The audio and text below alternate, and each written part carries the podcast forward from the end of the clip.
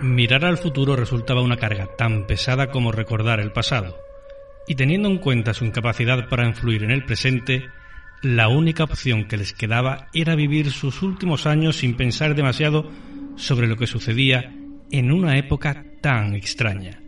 Bienvenidos a la ronda nocturna. Comenzamos. El turno de noche.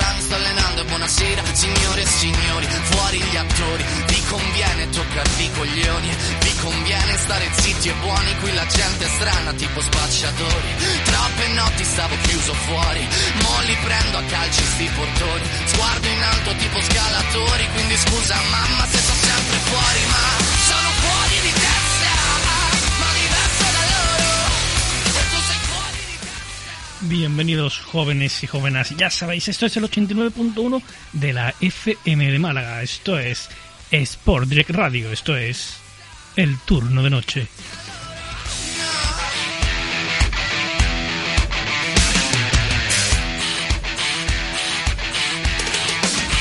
Io ho scritto pagine e pagine, ho visto sale poi lacrime, questi uomini in macchine non scalare le rampe.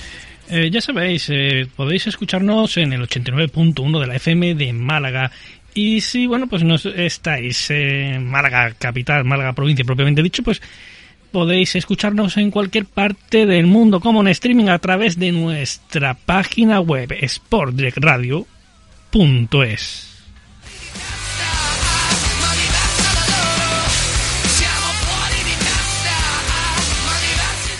Por supuesto, también podréis sintonizarnos a través de la aplicación TuneIn.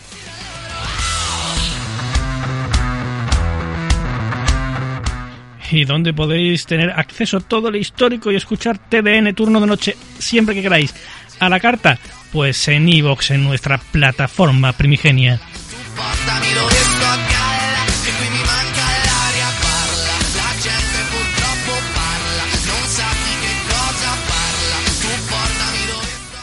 Y también en nuestro canal secundario, por así decirlo, ya sabéis, la mayor fonoteca del misterio, podcast de misterio, ese canal, gestionado por el maravilloso Maki de Sevilla.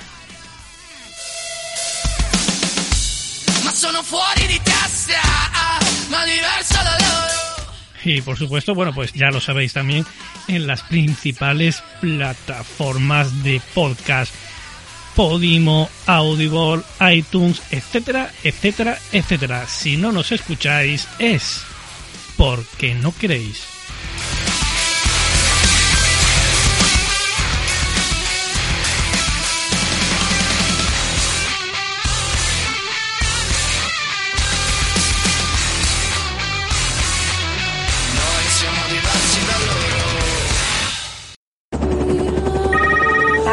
Cariño, soy yo, Fátima. ¿Dónde estás? Para por ahí. Es casi de día y todavía no has llegado a casa y estamos todos muy preocupados. Hemos confirmado la presencia de una célula que está captando a jóvenes descontentos del barrio del Príncipe, en Ceuta. Creemos que policías corruptos de la comisaría están colaborando con los yihadistas a cambio de dinero. Hemos conseguido infiltrar a uno de nuestros mejores agentes del CNI en la comisaría del barrio. Me llamo Javier Morey y como saben soy su nuevo jefe. Hola, soy el nuevo inspector jefe Morey. Fátima. Los padres no buscamos novios, buscamos maridos. Alguien para toda la vida. Le estoy ganando a la hermana del chico. Creo que puede ser un buen contacto aquí. Es profesora, conoce a todo el barrio y tiene mucha información de todo el mundo. Necesitamos que esa chica acabe comiendo de tu mano. Estamos aquí porque las dos confiamos en usted. Haz lo que tengas que hacer. Aquí eres o musulmán o cristiano, o español o moro, o nunca las dos cosas. ¿Qué está pasando aquí? Pasa que los polis como yo nos matamos aquí abajo para que la mierda no suba arriba. Ella Hará caso antes a su hermano que a un policía. Aquí solo hay dos bandos. De ellos el nuestro. Quiero saber qué le ha pasado a este chico y por qué. Y no voy a parar hasta averiguarlo. Los de aquí decimos que en el príncipe todo acaba en agua salada. O sea, en lágrimas. O en el fondo del mar.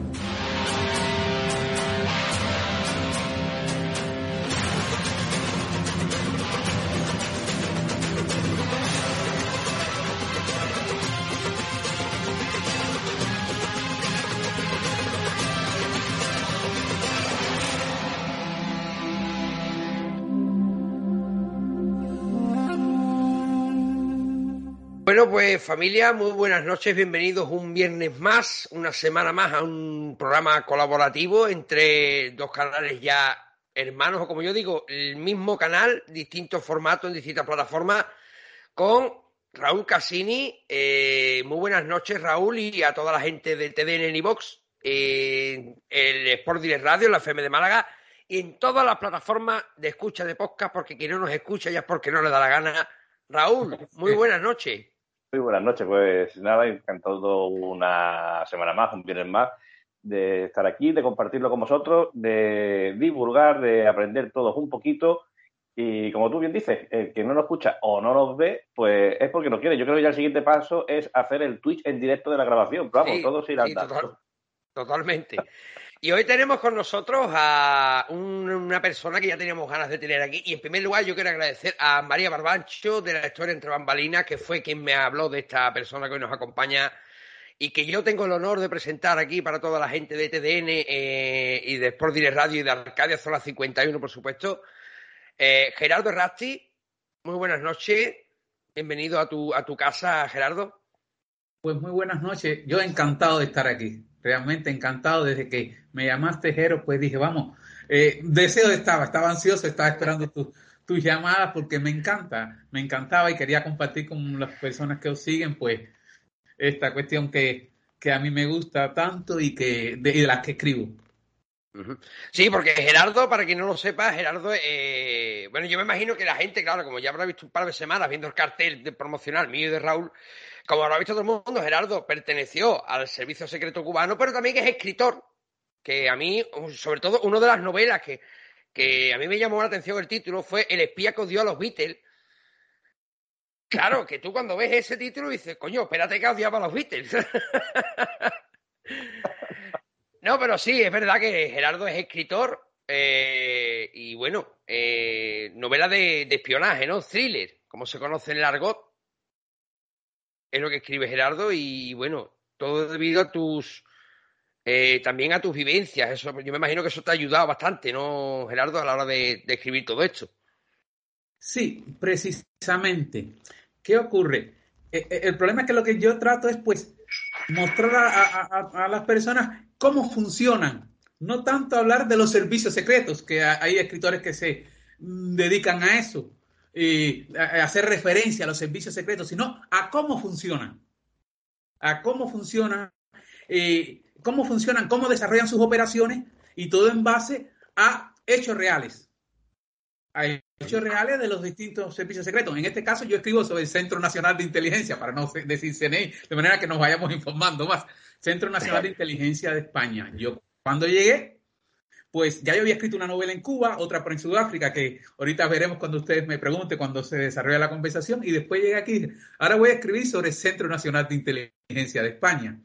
De manera que he venido siguiendo las diferentes operaciones eh, del Centro Nacional de Inteligencia de España. Y entonces, hechos, tras lo cual eh, yo veo una operación y me lanzo, investigo y, escribo sobre ello. Vale, pero eh, bueno, y lo bueno es que evidentemente nos vamos a encontrar eh, mucho de realidad, imagino, en estas novelas. Yo diría que de absoluta realidad, casi total. ¿Y por qué?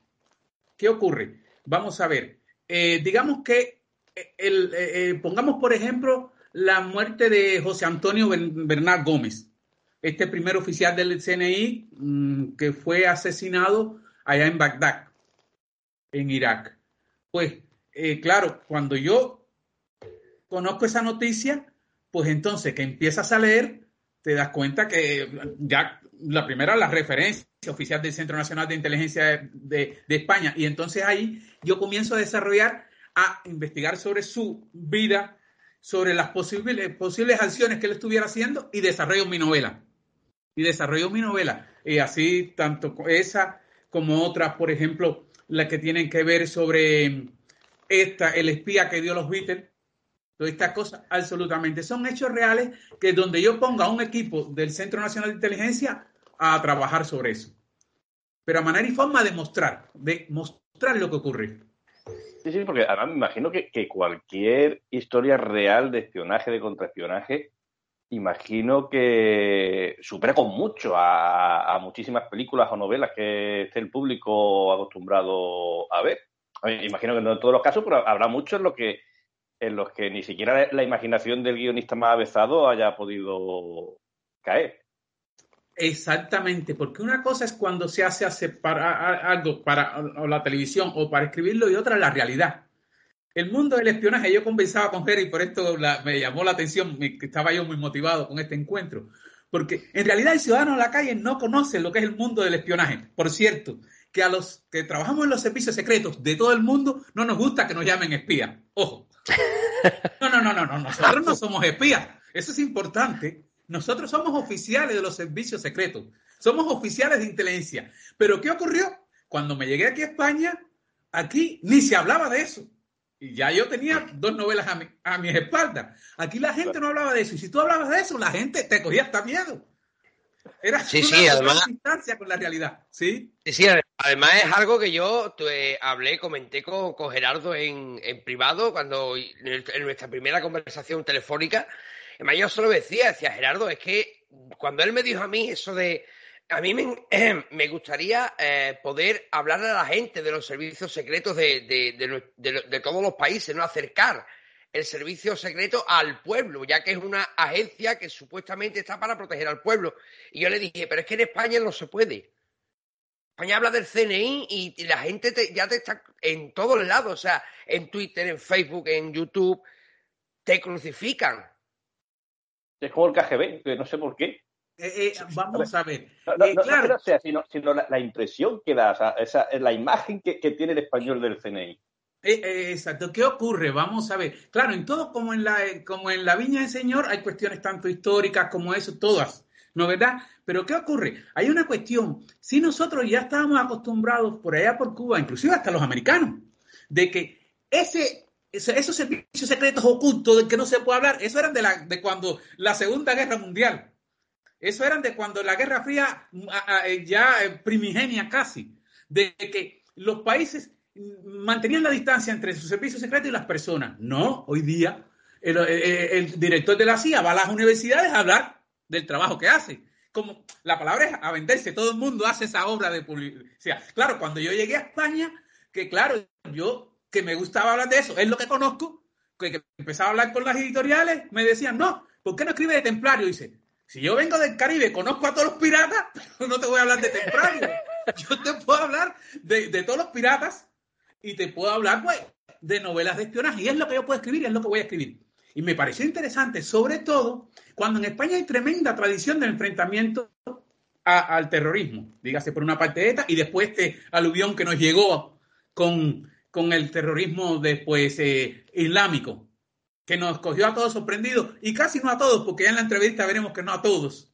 Porque lo que pasa es que no hubo la reacción, en mi opinión particular, eh, la reacción apropiada más bien se le creyó como una cuestión de, los árabes, pero algunas personas, algunas cosas estaban pasando y ya eso lo veremos. De manera eh, que, viéndolo, volviendo a lo que tú decías, sí, eh, eh, la cuestión es que están ahí, son innumerables, son constantes, es un nivel de información constante. Estamos recogiendo, bueno, están, ya yo no trabajo en eso, ahora soy escritor, están recogiendo información constantemente y el ciudadano no se da cuenta y no lo sabe. Pero es bueno, yo siempre he creído y en eso confío y en eso llamo y hago estas invocaciones, inclusive cuando hablo de CNI, dice, hay que acercarse a la gente. Si trabajamos para ellos, si los protegemos, si estamos convencidos de eso y lo hacemos porque realmente lo hacemos, ¿por qué mantener esa distancia? ¿Nos entendemos? Es verdad que hay situaciones históricas donde había eso, pero bueno, eso ha pasado. Hoy estamos convencidos todos que todos trabajamos por eso, tanto las Fuerzas Armadas como los servicios secretos. Vale.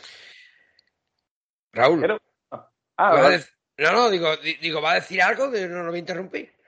No, no, porque, porque es que- son tantas preguntas, tantas cosas. Lo, lo- No, no, eso, podemos preguntar y cuando no eso, pues yo me lanzo. Pero las preguntas, me gustan las preguntas porque. Y preguntar, lo, lo, lo, lo- precisamente, ¿qué pasa? Tú decías algo, Raúl, hace ahorita, dice que la gente no puede imaginarse. No, no, es que no puede imaginarse. No Claro. puede imaginarse que el 30% de las informaciones de los servicios secretos las cogemos de, de la- de los periódicos, de la revista, de estos encuentros, para que ustedes conozcáis. Claro, es posible que ya, espero, y es su trabajo, y para eso le pagan, que ya a mí me conozcan por las barbaridades que digo. ¿Nos entendemos? Sí, sí, sí, acepto. Hablando de Centro Nacional de Inteligencia, como los otros servicios de información, porque sabemos que es la Policía Nacional y la. Viene. O sea, que ya conozcan, que ya conozcan, como digo, claro, saben, estoy convencido que saben la forma de respeto y reconocimiento que me pronuncio. Pero hay esa otra gente que habla más fuerte de otro sentido en cualquier país del mundo. Pero cada contacto, Cash, eso es fuente de información. Dice, ¿pero dónde sacan la información? No, no, de estos precisamente, de estos encuentros. Supongo, por ejemplo, que como yo, a la- a- al profundizar en una operación de determinados servicios secretos, como por ejemplo esta de a la que tú te referías de el espía que dio los, a los Beatles, que era eh, el intento de liberar a estos hombres secuestrados de- del Estado Islámico, allá en el Estado Islámico, en Raqqa, que era la capital, pues tienes que ponerte a investigar. Pero claro, no vas a investigar solo a los malos, tienes que investigar a los buenos. Claro. Claro, ¿eso qué hace? Que estos servicios secretos se preocupen de por qué tú estás investigando. Pero si yo voy a hacer una buena novela, yo tengo que saber cómo se llama el, el director de- el- del, eh, del eh, el jefe del servicio secreto, el presidente de los Estados Unidos. Pero cuando tú estás buscando datos sobre el presidente, el director del servicio secreto, o sea, del servicio de protección y de escolta, hablemos así para que la gente entienda, de los Estados Unidos, de Obama, que es una novela que hice, ya tú te estás poniendo en el foco. Dices, ¿por qué este hombre nos está... eh, Claro. cuando llaman a las relaciones entre los servicios secretos, que o, o lo, con- lo, o lo- lo ven ellos a través de todos los sistemas estos de, de información, eh, por ejemplo, de, eh, de Ekelon, Ekelon del año 1976. Cuando llego aquí en España me dice la gente, no, porque aquí eh, en el mundo, en el nuestro, pues no te escuchan el teléfono. Le digo, pues si no se hace falta, señores, no hace falta ficharte tu teléfono. ¿Pero qué me estáis diciendo? Si, si yo en Cuba en el año 1983 no, había información que no podía dar por teléfono. ¿Cómo tú me vas a decir a mí que no te escuchamos aquí? O en el mundo. Y le decía, yo, yo, a ver, desde el punto de vista tecnológico, nosotros de tecnología nada. Era, otro, era otra época, otro mundo. Nosotros éramos más bien, eh, jugábamos con eso, con los israelíes, que era el humming, eh, en el nombre de humming ellos, y nosotros lo personal. Era porque no había dinero ni tecnología, no, no, eso lo tenían los americanos y los rusos, muy bien. Y entonces, claro, te sorprendían esas informaciones, pero cuando tú estás buscando, como volviendo a aquello, dice, te están mirando y están buscando, están, y, oye, ¿y por qué? Claro, entre ellos y entre que le llaman a escena y dice, oye, que este hombre no me está preguntando, dice, no, no, hombre, deja a ese hombre tranquilo, será un loco, pero hace, lo que hace es novela de espionaje. Y, y ya como sí. que se justifica un poco, como hace. Claro, hace se justifica un poco y acabas de decir algo importante. Esto es un poco, porque nunca se sabe qué determinación puede tomar una persona en determinado momento. ¿Y por qué tú estás buscando esa información? Esta? Por este momento parece que es por esto, pero mañana no sabemos. Y- Claro. Y esto así, así viven esos mundos de los servicios secretos.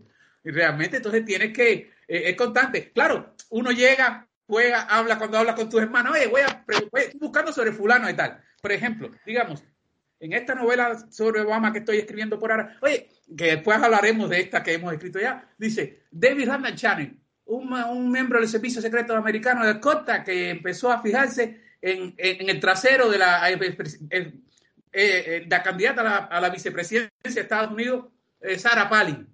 Imagínate tú, cuando te pones a buscar esos datos, estás en peligro hoy día. Porque hoy día, creo que todo el mundo lo sabe, que no hay cosa que no se conozca, se acabó. Ese mundo donde tú podías decir, contar algo, mandar un mensaje. Señores, ya eso se acabó. Ah, que las leyes sí mm, disponen que nosotros, que tu eh, privacidad es inviolable. Pero inviolable, ¿cómo? Si cuando tú lo hablas por teléfono, se puede cantar. Yo no te la he cantado, por otra. Tú has hablado y yo la he cantado. Yo no he tenido que meterme a buscarla. ¿Nos entendemos? Independientemente del Pegasus, el último este. Y son estas cosas realmente que, que hacen de ese mundo y son lo, es lo que me gusta contar. Vale. Eh, como agente de contrainteligencia que nos has dicho antes que eres eh, reclutador. Era, era, era, era, era, era, importante esto porque te voy a decir después una cosita. Sí que era. Cállate, Raúl, que bastante vigilado nos tienen a ti ya con los idiocracias. Como que... No, no, ¿qué era? ¿Qué era? Eso es importante. Ahora, cuando tú me hagas esa pregunta, te voy a decir por qué era. Y recuérdame lo que te voy a decir. ¿Por qué tú dices que era? A ver, vamos. porque claro, y exactamente, como agente de contrainteligencia que eras y reclutador y demás, imagino que habrás, tenido, habrás estado metido en más de un embolado y alguno complicado ya después si puedes contar, si no puedes contar, pero imagino que igualmente ha habido embolados o, situaciones gordas de, a lo mejor de peligro, también ha tenido que ver, porque siendo como somos los humanos, has tenido que estar en un montón de situaciones también totalmente absurdas que dice, bueno, ¿cómo se ha podido llegar aquí? Bueno, vamos a ver. Sí, hay cosas que ocurren en todo. Eh, eh, la gente siempre me ha dicho, ¿y tú no escribes de Cuba? ¿Y por qué escribes de España? Y dice, porque España es el país donde vivo y creo que es donde puedo dar lo bueno en la lucha, porque considero que es buena la lucha contra el terrorismo. Muy bien. O sea que de Cuba, había escrito en Cuba. Y tendría como 24 años, yo 25. Y entonces vamos a ver. Sí, se dan situaciones, se dan situaciones donde uno eh, es increíble, a uno te preparan ten en cuenta que hay en el caso en Cuba, como en muchos países, dígase Estados Unidos, eh, Estados Unidos eh, y una serie de países, las escuelas militares rusias comienzan tempranísimo. Por ejemplo, en Cuba, tú vas a una escuela militar, hay escuelas militares desde que estás en la, lo que aquí le llamamos la ESO, la secundaria básica, le decimos en Cuba. En mi caso no, porque en mi caso, en el caso mío, eh, cuando terminamos, cuando íbamos a comenzar el preuniversitario, el bachillerato, se, presentaron en la escuela nuestra, que terminamos esa ESO, esa secundaria básica, y dijeron, a ver, estamos reclutando futuros oficiales para el Ministerio del Interior. Imagínate tú, 14, 15, eh, tendríamos 16 años por ahí, unos cuantos dijeron que sí, y fuimos para allá para un preuniversitario, para futuros oficiales, ya después la academia, todas esas cosas. Imagínate tú, vives ese mundo. Sí, te encuentras con cosas. Yo, que no hablo de, que no hablo mucho de Cuba, a menos que me pregunten, esto es importante, es importante, porque tú no, si alguien tiene alguna preocupación especial de cualquier tipo, porque para esto es, y en cualquier momento, pues tiene que hacerla en relación con la persona de cada cual. Y entonces tiene que hacerla. Pero yo generalmente pues no hablo mucho de Cuba, pero quiero responder a tu pregunta. Sí, a veces se encuentra uno. Resulta que eh, situaciones de este tipo, y resulta que eh, en el año 1983 por allá, cuando se dieron los hechos de Granada, de la invasión a Granada por eh, la 108 División Americana. Bueno, fue en el caso de eh, la invasión a, Granada bajo el presidente Reagan. Imagínate, claro, me piden un requerimiento. En ese momento, cuando en Cuba se pensó que iba a ser invadida, se pensó, se pensó, era la idea que, que iba a haber una invasión a Cuba. Entonces, claro, en ese momento comienzan los requerimientos informativos. El mundo funciona así, los servicios secretos. Al presidente le interesa saber esto, a nosotros nos interesa, al servicio secreto, por sí. No importa que te mande el presidente, no tiene que mandarte el presidente, eso es el mundo. Sí, sí, el presidente está, pero él no. A ver, hay cosas con las que se sigue al presidente y a los y a los estamentos gubernamentales. Sí, sí, sí, pero está bien hasta ahí. Pero hay cosas que se que hacen de mutuo propio los servicios secretos. Esto es importante. Pero bueno, en aquel momento nos llevó de requerimiento de la Dirección General de Contrainteligencia que teníamos que buscar información de qué, de qué sería lo que harían eh, la gente que, este, que se oponía al gobierno en caso de que, de que hubiera una invasión americana. Claro, en esto debo hacer una aclaración. Yo digo, yo digo, Gerardo Ratti dice, eh, aparecerán la, que en aquel momento no había en Cuba una oposición fuerte no había una posición fuerte porque se habían dado situaciones que habían hecho en aquel momento, 1983, del gobierno cubano muy fuerte, muy, muy estable, y entonces no había una oposición así, ¿no? Por otra parte, inclusive se habían acabado de eliminar, de neutralizar las últimas grandes operaciones de la CIA, como era una de las más grandes que había creado, que era el FU, Frente Unido Occidental, y precisamente en mi, provincia. Imagínate tú. Y entonces, claro, eh, eh, a lo que queréis que no había una oposición así. Por tanto, se decía, pero bueno, es lo que te mandaban. Había que saber, había que saber qué decidirían hacer en caso de una invasión americana estas personas que se oponían o estaban en contra del gobierno? O dígalo, dilo como a ti te dé la gana. Bien, muchachos, eh, digo esto mientras alguien no me haga una pregunta en concreto. Alguna persona, alguna forma de pensar así, porque uno tiene que hablar así. No vas a hablar de lo que no te han preguntado. Pues, y entonces, claro, me meto yo a trabajar a esa hora, a contactar a todos los topos que yo tenía. Todos los topos que yo tenía, que tiene el CNI en España, en el mundo. Sí, sí, no solo trabajamos contra el enemigo, porque tenemos que, se trabaja y mucho en, la, en el ámbito nacional. Estas cosas no se hablan, pero es lo que a mí me gusta contar, porque es la verdad. Vamos, sí, sí. No solo buscamos topos entre los terroristas. Oye, buscamos topos aquí entre nuestros servicios de salud, aquí. Aquí entre nuestros diferentes partes de España. Sí, es lo que hacemos. Claro. Es lo que se hace su trabajo. Lo importante es hacerlo dentro del marco de la ley. Bien, y entonces nos requieren esa información. Oye, hace falta. Y a mí, como trabajaba en la provincia occidental, que había sido, como dije ahorita, el último foco de la gran operación eh, desarrollada por la CIA, que se había llamado el FUO, Frente Unido Occidental, que lo que metió ahí fue, reclutó a mucha gente, eh, introdujo en Cuba muchas armas y demás.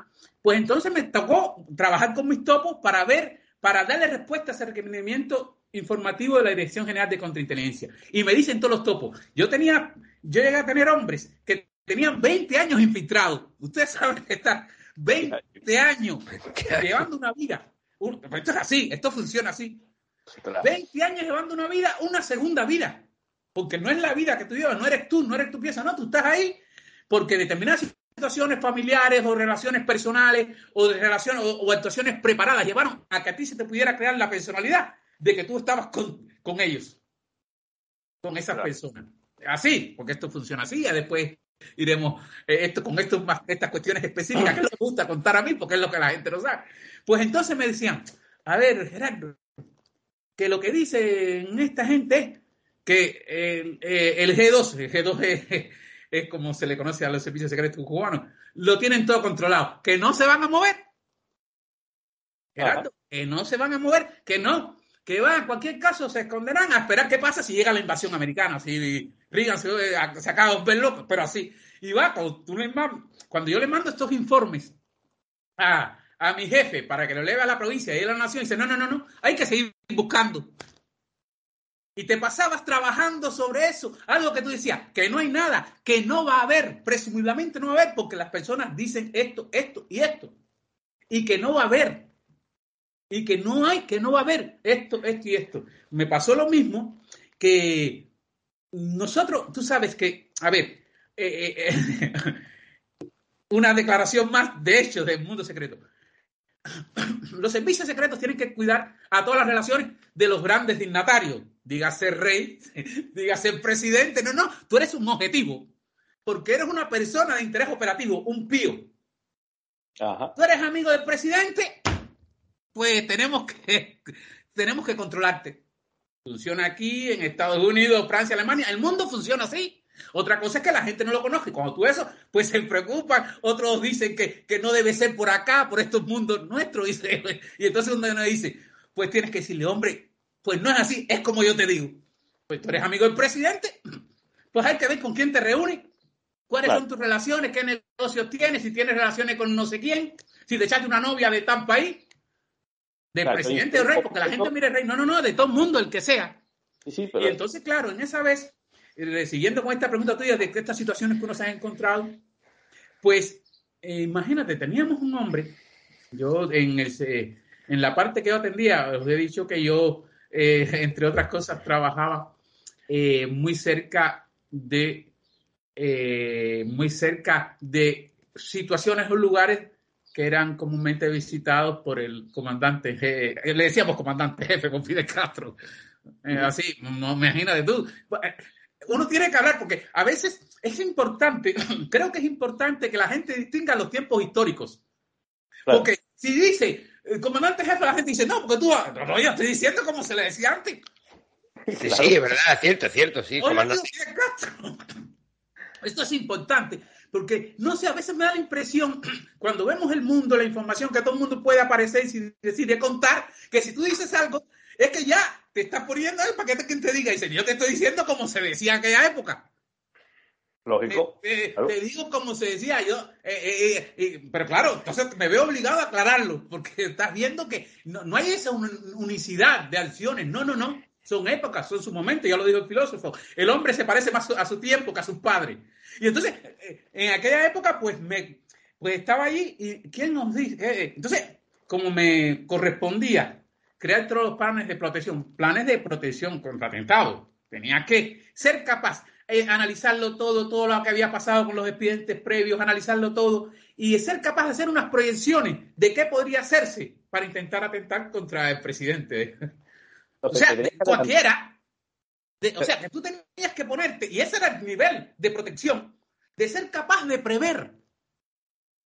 Fíjate. Y fijar el atentado antes de, que el Exactamente. O sea, que tú eras el que tenías que planificar el atentado. miren, miren, esto, porque a esto funciona. Suena, Suena, suena, suena ridículo, puede sonar ridículo a la gente absurdo, pero es que es así, o sea, que es totalmente es Que es así, estoy hablando de, por eso es que me gusta, me gusta contar y escribírselo a los servicios secretos. Porque, ¿de qué te voy a hablar? ¿De los templarios huevos? Porque leería a los templarios, les contaría un cuento, repetiría lo que han dicho 50 cosas más y sin conocer el espíritu europeo de aquellos tiempos, ni esa cercanía sentimental con él. Me gustaba así la historia, me gusta la historia, me gusta la filosofía, así está bien, pero hasta ahí. Y entonces tú tenías que ser capaz. La, la, la, perfección, o la mejor perfección para eh, de tu plan estaba en, lo, en los vuelos, en la amplitud de los vuelos que tú fueras capaz de generar para prever por dónde podía venir un atentado que si se podía parar aquí, que si podía reclutar a alguien aquí, que si podía alguien reclutar a alguien de lo que le servía a... Fíjense todo esto, imagínense. Y entonces en esas cosas, hablando de esto, pues, ¿qué ocurrió?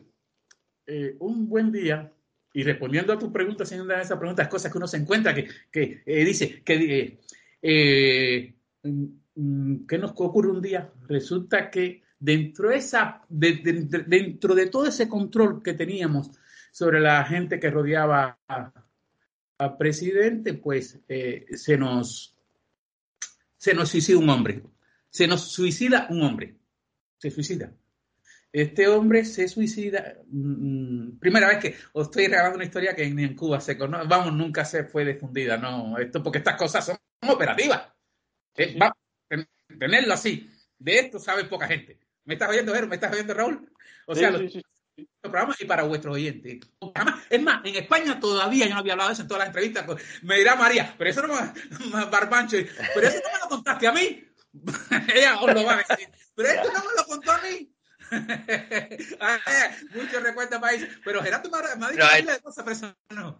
¿Sí? Nos estará, nos estará viendo seguramente el ah, así que... Mira, esto no me lo contó a mí, esto me lo hubiera... Y entonces se nos suicida un hombre. Imagínate, pero ¿quién se nos suicida? Muchacho joven, bien atendido, porque a todas las personas que rodean, a los presidentes y a los reyes, hay que atenderlas bien. Hay que ver sus necesidades. Eso es así, porque si no a alguien se le cuela por ahí, los problemas personales que tienen, los problemas familiares, esto funciona así, señores. Y entonces se nos suicida ese muchacho, pero ¿quién era ese muchacho? Muchacho joven, atendido, cuidado, con el que tú mantienes unas relaciones cercanas desde el punto de vista operativo, preocupaciones familiares, que te pase estas cosas. Y él preparaba, eh, pero además había una característica en él, que él era el encargado de preparar unos quesos muy especiales, que era para consumo del buró político. Imagínense, ustedes se imaginan desde el punto de vista operativo, ustedes serían capaces de imaginarse lo que puede significar que un hombre que tú da por garantizado, estable, cuidado, sin problemas familiares, sin estas cosas, sin nada por donde pudiera entrar el enemigo o cualquier malintencionado, si alguien, para yo utilizar con más amplitud, se te suicida, y más cuando él se encargaba de hacer eh, un tipo de, queso para el puro político. La pregunta es, ¿por, qué se suicidó ese hombre? Fíjate, en cuanto tú haces la pregunta, imagínate tú. Porque presuntamente no se debía, porque se presuntamente tú pensabas que que no había problema con él, pero encima de eso, ¿por qué se, por se suicida? Entonces tienes que empezar a pensar que si fue porque lo estuvieron presionando para hacer algo. Tienes que empezar. Eh, sí, sí, sí, tienes que lanzar tu mente y tienes que pensar que si él lo hizo porque eh, funcionó mal los sistemas de control de todo tipo de salud.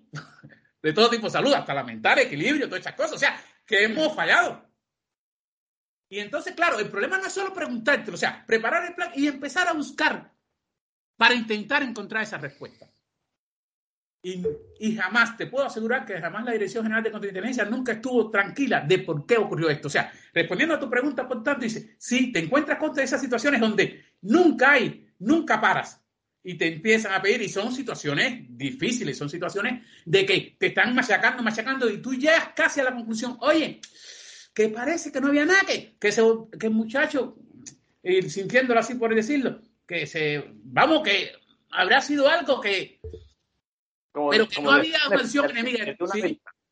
Digo que al muchacho, como decimos aquí en Andalucía, en el sur de España, pues le dio una venta y se suicidó. Exacto, para decirlo así, con el mayor de los respetos, porque bastante. Y son situaciones, hay otras más, pero bueno, eh, Gerardo, eh, una pregunta que quería hacer, porque aquí en España es un poco así dentro del mundillo eh, del misterio y demás, eh, Voz Populi. De hecho, incluso en TDN hicimos, hice un programa sobre ello. Ya que me dices que estás escribiendo sobre el CNI, investigando sobre el CNI, existe, existe ese, lo que sería casi casi el área 51 española, que es la finca El Doctor, que es una zona de escucha y donde se dice, se cuenta, se rumorea que es la zona de entrenamiento y la, la academia, por así decirlo, del CNI. Sí, sí, sin lugar a dudas existe la, la finca El Doctor existe la finca del doctor, está declarada y está aquí. Pero lo importante no es tanto lo que ocurra dentro de la finca del doctor, sino cómo tú llegas a esas personas que tú vas a enviar ahí. Yo creo que ese, exactamente, ese es importante. Los otros son métodos de entrenamiento de todo tipo. Por ejemplo, allá en la academia teníamos pues los métodos y medios de, de, de, espionaje, de contrainteligencia. Tenías que aprenderte los métodos y medios de nuestro enemigo principal, la CIA. O sea, Tenías que aprendértelos todos. Aparte, mucha psicología operativa. Y te digo, psicología operativa eh, de todo tipo, de todo tipo. Entonces, ¿qué ocurre? Eh, sí existe. Pero lo importante creo que es cómo llegamos, cómo llegar a, eso, a esos, a, las personas que tú debas llevar a esos centros de entrenamiento que lo tienen todos los, eh, que lo tienen todos los, los servicios secretos. Ahora bien, en el caso de la CIA La Granja, eh, bien, ¿qué ocurre? Eso fue una de las cosas también que yo de vez en cuando he, hablado, ¿no? Eh, yo he hablado aquí en España, porque yo escribo sobre España, sobre CNI, y entonces, claro, por mi experiencia y porque lo que conozco de la CIA y otros servicios secretos, eh, siempre he dicho que me gustaría más que,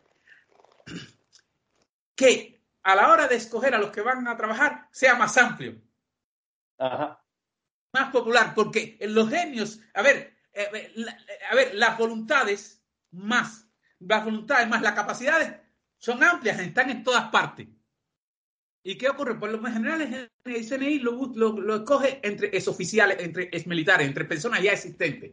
¿Nos entendemos? La pregunta es, mía es, como cubano, como siempre que estaba con la CIA, nosotros la CIA, inclusive nunca, pocas veces en aquellos tiempos tuvimos problemas con los españoles. Eh, con España, con el CNI. Hubo después un, un casito ahí, que si quieren me lo recuerdo y queremos hablar ahí, que, pero ya después, posteriormente, cuando eh, los americanos se convencieron de que la Cuba era tierra vedada en el Algoice, que no podías mover ninguna ficha.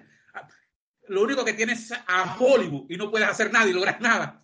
Pero entonces pidieron la colaboración de algún servicio secreto europeo y, algunas cositas.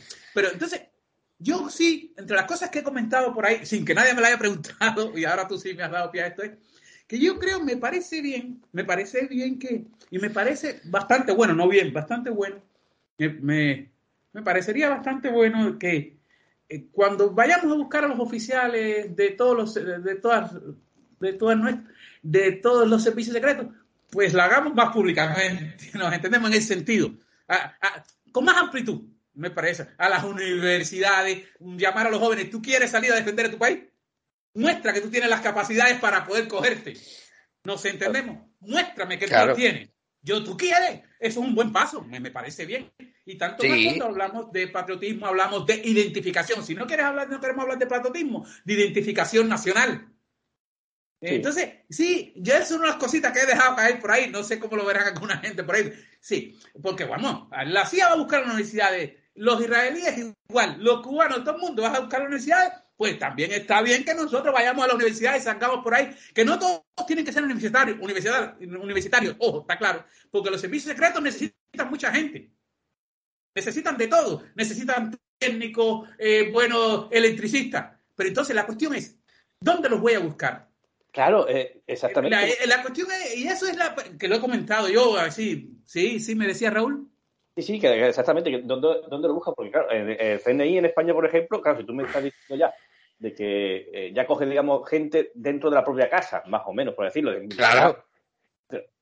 Eh, no hay un anuncio que diga, ¿quieres ser... Eh, eh, eh Estamos aquí, muestra que tú te quieres defender a tu país, muéstralo. Ahora, y después, demuéstranos tus capacidades para lo que queremos. No tienes que ser universitario, no, no, no. Los universitarios que son para otras cuestiones, oficial operativo campo, gente con conocimiento, con ilustración, que puedan parecer, que puedan parecer lo mismo un cura que un científico.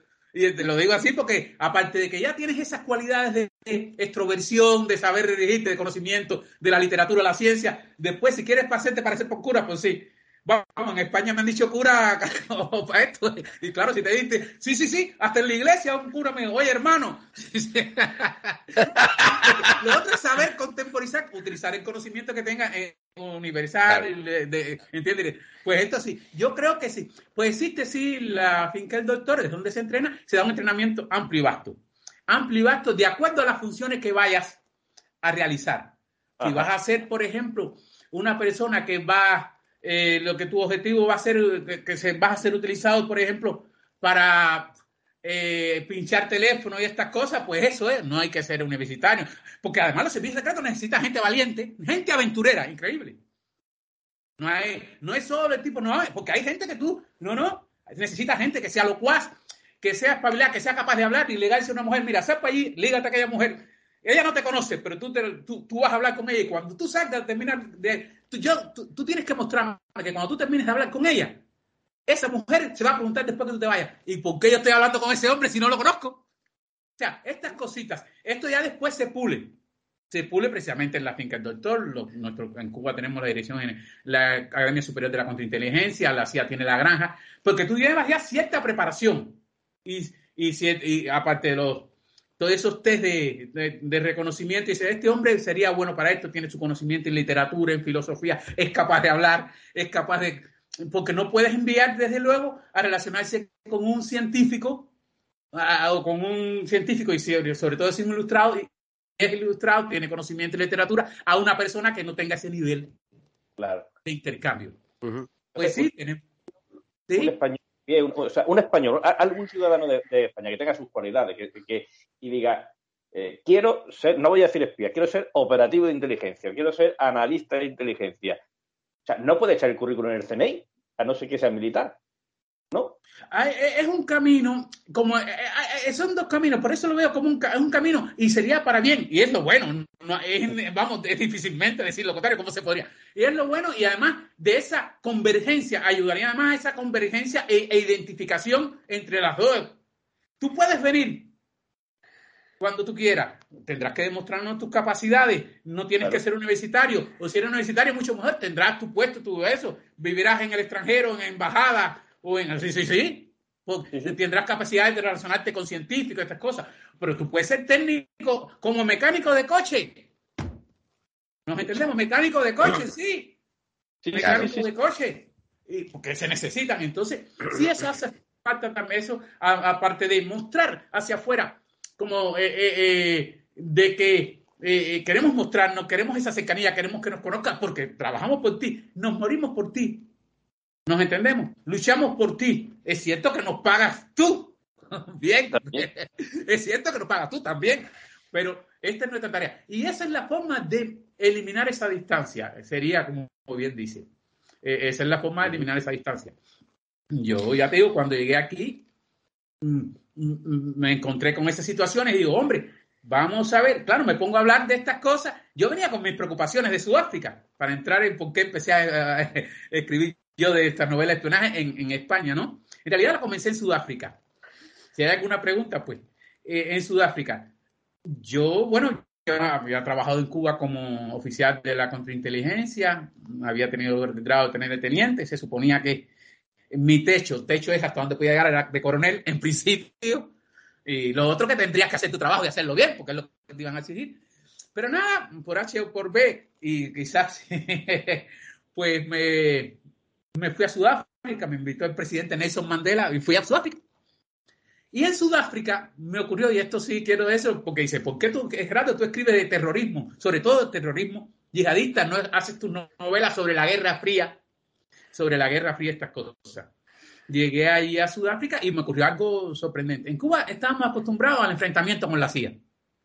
Al enfrentamiento con la CIA. Nosotros era, los cubanos, tú le dices, no, no, nuestra CIA. Y sigue siendo hoy, porque en definitiva, en, el, en, en los servicios secretos se trabaja Eros y Raúl, es por enfrentamiento. ¿Quién, con quién, con quién me enfrento y por qué razón? ¿Me nos entendemos? Porque sí, sí. Comienza, comienza a pensar en enfrentarte con alguien por gusto, que se ve muchas veces, a veces en algunos servicios secretos, empiezan a hacer cosas que en realidad no te interesaría tanto para la seguridad de tu país, para la defensa de tu país. Porque hay que tener claro dos cosas, veamos. Una cosa es que yo diga la defensa de, un, de mi país y otra diga los intereses de mi país. Yo pregunto, ¿es lo mismo? Sí, pues no. yo respondo que no. No. No, la, la, defensa de mi país es una cosa, los intereses de mi país son 50 cosas que tienen que ver con los particulares de mi país. Y no sé lo que están haciendo los particulares de mi país por ahí, pero claro, si lo tomo, los intereses de mi país por, lo, por la defensa de mi país, estoy ampliando. Esto es importante. Entonces, claro, llego allí a Sudáfrica. Nosotros era la CIA, todo para la CIA. La verdad es que los servicios secretos cubanos siempre les fue bastante bien. Nos, eh, mmm, pocas operaciones a la CIA tuvieron resultados. Yo, mmm, contra Cuba, pocas. A ver, Hollywood, yo digo, acostumbrábamos a decir por allá que gracias que tenían a Hollywood, ¿no? gracias que tenían a Hollywood. Vamos, históricamente, y nadie lo niega hasta ahora, esperemos que aparezca alguien y se levante la mano, como hizo Benton Bray. Dice, sí, sí, yo te voy a mostrar lo contrario, pero hasta ahora no.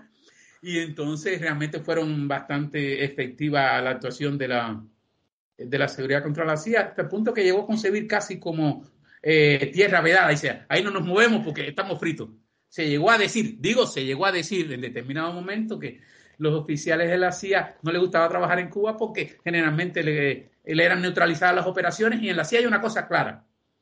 Si tú eh, fallas, fallas en tu operación, tu nivel de ascenso y de se neutraliza. Y además, a ellos cuando le descubren a un agente, ya se cayó el mundo. Sí, o sea, si tú eres oficial de la CIA, estás trabajando por ahí y y, y te descubren una operación, se acabó el mundo. En realidad para nosotros no era tan así. Una cosa te podía salir mal y te podía salir bien. ¿Cuál era el problema? Como cualquier trabajo. ¿Cuál era el problema? Todo lo contrario, claro, nosotros teníamos, ya habíamos asumido el aquello de que más bien era, era mejor que la gente te conociera a que no te conociera. Hasta el punto, yo te voy a decir cómo era la unidad mía de la contrainteligencia, para terminar, para después seguir con aquello de por qué comencé a, escribir sobre novelas de terrorismo y no de la Guerra Fría. Hasta el punto que en mi unidad, en mi unidad de la contrainteligencia, estábamos ahí el oficial y había un portal con sillones para que la gente entrara y se sentara y hablara con nosotros. Claro, había una cuestión de esto. El que estaba contigo te saludaba y te hablaba contigo. Y el otro sabía que no estaba contigo. Mira, mira, mira, esto. Por eso yo decía, cuando llegó por estos mundos, digo, pues no entiendo nada. Claro, eso se, eso se, eso, ¿Sí? se, eso se, puede, se puede interpretar como vamos a darle a la gente la confianza, vamos a abrir al pueblo para que el pueblo, cuando vean algo que no raro. Ay, y has dicho una frase muy eso. importante, ve, ve, que mira esto, tuvieron que pasar veintipico años después que yo que llegué aquí y el 11S para que por allá por Nueva York dijera, empezaran a decir, oye, que, que sepa que diga algo. Y después en Inglaterra, mientras los terroristas estaban diciendo que os vamos a matar infieles y cruzados, nadie replicaba. Y yo estaba que no, que no entendía. Le puedes preguntar a mis compañeros de trabajo, los compañeros míos, a la gente que, que hablaba y decía, no entiendo cómo ustedes permiten digan eso, que no puede ser porque hay una ley. Y entonces, claro, los que no hablaban eran los que estaban en favor, de, en contra de eso. No tienes que... Y entonces nosotros, nada, esa era la forma en que lo veíamos. Pues nada, yo acostumbrado a esa forma de actuar de, la, de los servicios secretos nuestros, que tú en el portal conversando, la gente llegaba, se sentaba, pa, pa, pa, pa, y, y el otro que no es eso, mira, a ver, ya que hablamos de lo que conversaba, cuando en los servicios secretos, aquí, en Francia, en Estados Unidos y todas partes, señores, esto funciona así. tú tienes que llamar al enemigo a conversar. Y el que no quiere que haya enemigo, digo contrario, me da lo mismo. Y aquí se llama, aquí, digo aquí, y en Francia se llama, y en Estados Unidos se llama, ¿y cómo se llama? Llama a fulanito, vamos a llamarla con una entrevista. Mira, fulano, yo soy el oficial del FBI o yo soy de la CIA, quiero conversar contigo. ¿Cómo te va? ¿Cómo es? Pero ya le estás diciendo, sabes que estamos hablando, eso implica que yo tengo mi trabajo y tú sabes lo que estás pensando.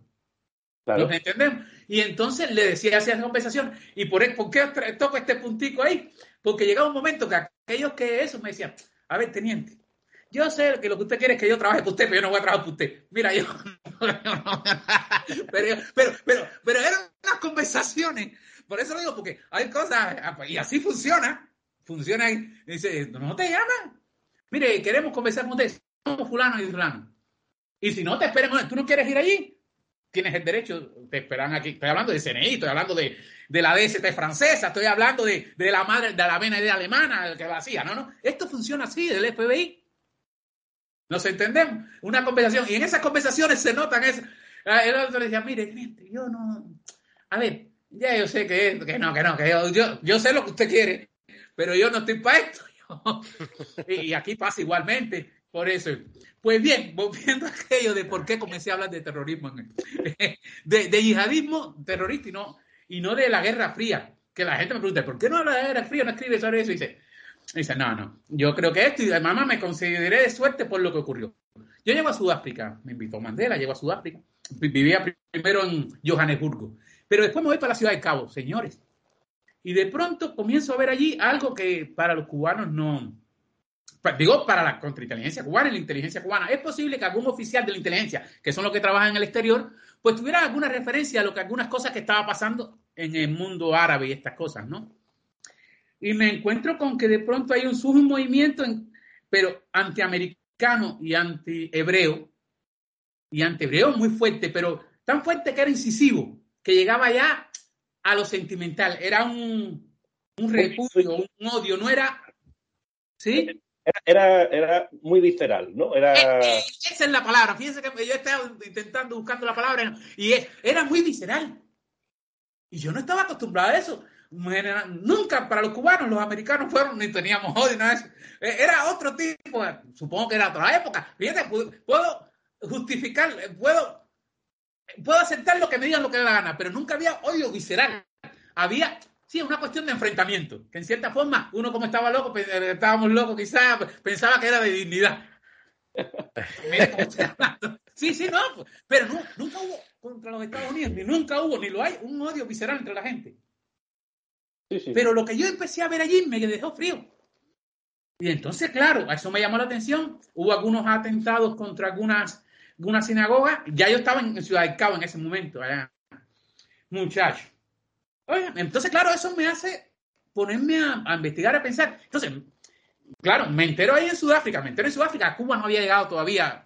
Digo, fíjate, yo era, había, ya yo no, cierto que ya no estaba en la contrainteligencia. Ya yo oficial de la contrainteligencia, porque después dejé la contrainteligencia. Y por tanto a mí no había llegado, pero estoy convencido que a la contrainteligencia ni a los oficiales nuestros había llegado eso. Eh, podría haber algo la inteligencia en el exterior, la dirección del país, de algunas cosas que estaban ocurriendo por ahí. Y entonces eso me llamó la atención. Claro, me pongo a investigar en Sudáfrica y me entero de que en el 1998 habían ocurrido los atentados de Kenia y Tanzania, y de, Kenia y Tanzania contra las embajadas americanas, donde hubo 80 muertos. Eso fue en 1998. Pero claro, yo, yo llegué en el 99. Ya cuando veo que yo empiezo a investigar. Pero ya después en el 2000 veo un ataque al, al, al Call, un, eh, un, destructor americano en, el puerto de Yemen. Y ahí yo digo, oye, esto es otra cosa. O sea, fíjense lo que digo. Yo, yo, y digo, Gerardo Rastibocur, yo digo, esta es otra cosa. Y comencé a escribir una novela que se llamó, miren el título, La Nueva Frontera. Porque lo que yo vi, esa gente ya, estamos hablando de 1999 en Sudáfrica. Eh, yo lo que vi era mucho resentimiento, mucha visceralidad contra Estados Unidos e Israel. Y entonces, claro, un ataque que ya, las expresiones y los ataques eran, se salían del área de los países árabes Y ya entonces yo pensé que era Estados Unidos. Era, que era. ¿Sí? Sí, sí, sí, sí. Que era un ataque ya que se iba a salir. Y estamos hablando de 1999. O sea, que esa novela comenzó a escribirse antes del 2001. Ante el ataque a las Torres Gemela, de Gemela. Cuando llego aquí, hice algo que. Hice algo que, que, se hace mucho en este mundo. Si tú tienes. Eh, cuando eres conocedor de estas cosas, eres oficial de estas cosas. Pues yo. Yo fui a la embajada de Israel y dije: Ustedes. Miran, deben mirar esta novela. Claro, yo no, no te voy a decir que yo fui de eh, eso. Deben mirar esta novela porque lo que yo estoy viendo tiene que ver con el mundo. En mí. Y yo llegué aquí en abril de 2001. ¿Me, sigues? Lo que, a dónde voy? En abril. Los atentados fueron el 11, fueron el 11 de septiembre. Claro, mis amistades que estaban aquí y están ahí, eh, te pueden asegurar estas cosas. Que ya yo venía con una preocupación de que era un terrorismo de otra forma. Claro, en mi conocimiento, para los cubanos, el conocimiento que teníamos de, los, en torno a la situación de los pueblos árabes, y no, digo de los pueblos árabes, estoy buscando para que no haya confusión, era que durante ese tiempo, pues claro, había sido fuerte movimiento de liberación nacional. Y había esperanza en el pueblo árabe en ese momento, ¿no? En los movimientos. De ahí que Charlie Benjere en, en, Argelia, eh, eh, eh en, en, Egipto, eh, el Sadat, el padre de Sadat allá en el actual, el, el padre. Pero claro, pero lo que yo vi fue otro movimiento. ¿Qué pasaba? Que si me di cuenta que ya el fundamento era otro, era el conservadurismo, el integrismo religioso. Y ya desde que yo en Sudáfrica comencé a escribir sobre eso. De manera que cuando llego aquí, ya llego con esa preocupación. Y, y, empiezo a escribir sobre eso. Y esa novela está ahí. Y estos fueron los hechos y todas estas cosas. Y además, eh, cualquiera puede mentir lo que entienda.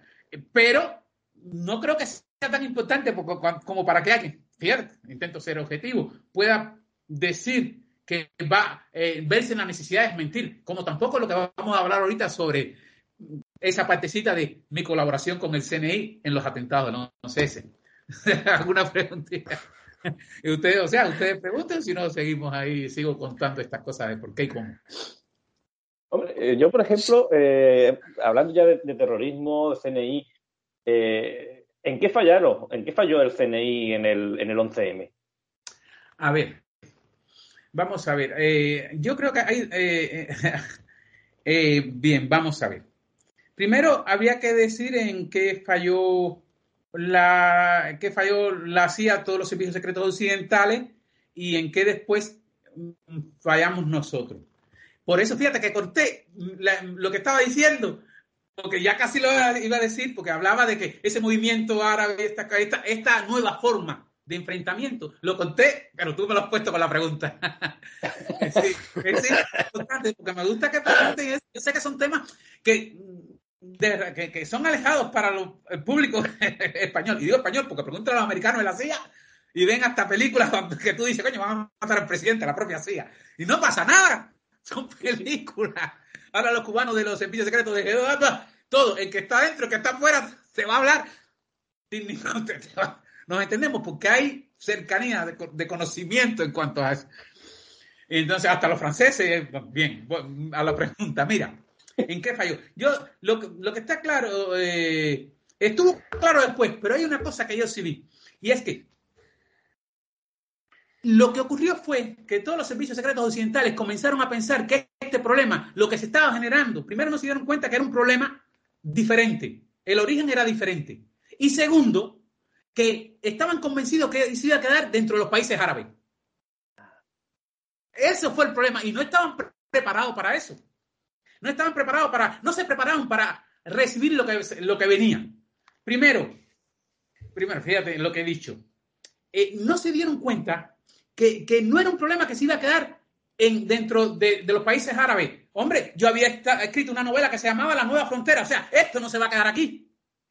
Y va, a salir. Lo vamos a sacar de aquí. Era, era el enfrentamiento al gran Satán porque lo expresaban. El gran Satán Estados Unidos. Fíjate, estoy hablando de 1999 y eso está ahí para que alguien que un día quiera replicarme en la forma que le dé la gana. Ahora bien, ¿qué pasa? Primero, que se, eh, no, no lo vieron como un problema, mientras que sea entre los árabes. No, no, no era un problema entre los árabes.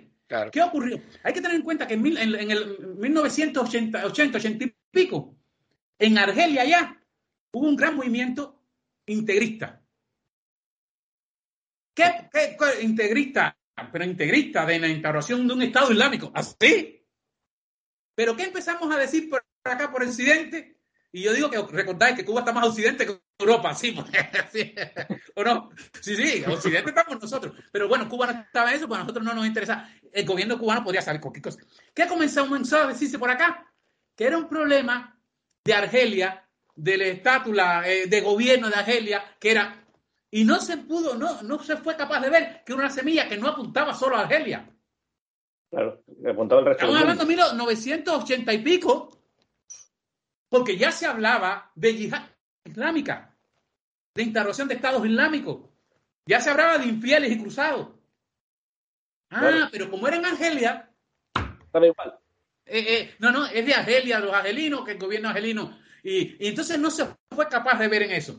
¿Qué pasa también en estas cosas? A veces yo, yo lo digo, la gente me dice, Gerardo, que dice, vamos a ver. La CIA, la CIA surgió a partir de, los, eh, de la OSS, Oficina de Servicios Estratégicos para defender a Estados Unidos. Pero claro, ¿qué ocurre? Que es algo que, que la CIA se, se creó para defender a los Estados Unidos en un momento histórico determinado, la creación, el, el surgimiento de, eh, el surgimiento de la Guerra Fría. En realidad se creó como un instrumento de los Estados Unidos para su actuación exterior del gobierno de los Estados Unidos. ¿Se acuerdan cuando yo ahorita hablaba de interés, de seguridad e intereses? No es lo mismo. La CIA se creó para la, actuación del gobierno de los Estados Unidos. claro, si yo le llamo defensa, es defensa. Muy bien, pero es defensa de los intereses.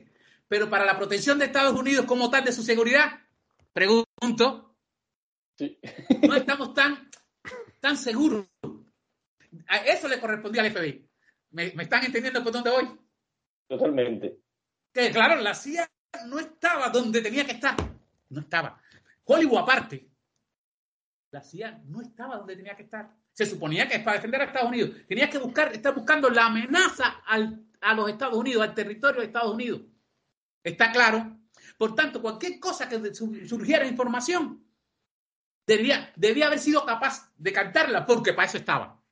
¿Está claro? Esto no quiere decir que no hayan cantado. Esto es importante, fíjate. No sé si notan la diferencia. Está claro, notamos la diferencia. yo, yo voy a, yo se creó en 1948 para defender a los Estados Unidos, los intereses de Estados Unidos en el mundo, del gobierno de los Estados Unidos en el mundo. Eso, eh, ellos no conllevaba, ellos no conllevaba a buscar toda la información de protección de los Estados Unidos. Vamos, que no estaban especializados en eso, que no era lo suyo, como lo digo en buen castellano. Era información para quitar, poner gobierno. Esto era así. Sí, sí, sí, claro. Eh, esto era así, era su, era su objetivo principal. El objetivo. Eh, eh, ahí tenés a Irán, a, Irán, todas esas cosas, a Honduras. Era para eso, en realidad era ese su cometido. No buscar el que fuera a atentar en territorio americano. sino defender los intereses exteriores. Los intereses de los Estados Unidos por el mundo. Que son intereses, no tiene que ver con la defensa del territorio americano que le correspondía al FBI.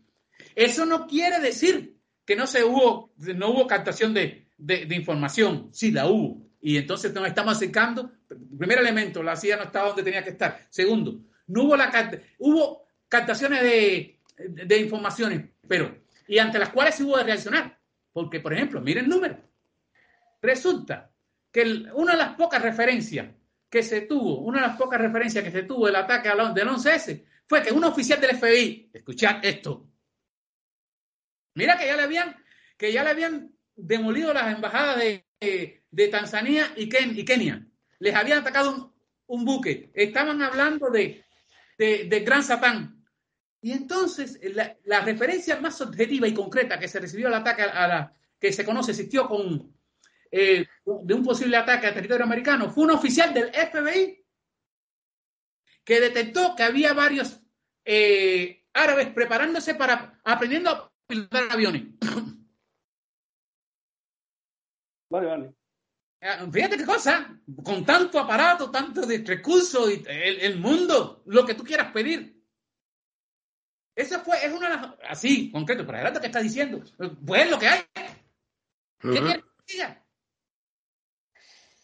Entonces, uh -huh. cuando la mujer detecta esto, un oficial del FBI que ella dice que debían preocuparse, que debían investigarlo, comienzan a decirle que no, que no era necesario. Sancionan a la mujer porque fue la única que se le encendió la luz de que había unos árabes preparándose para pilotar aviones en los Estados Unidos con el dinero que tenéis por allá.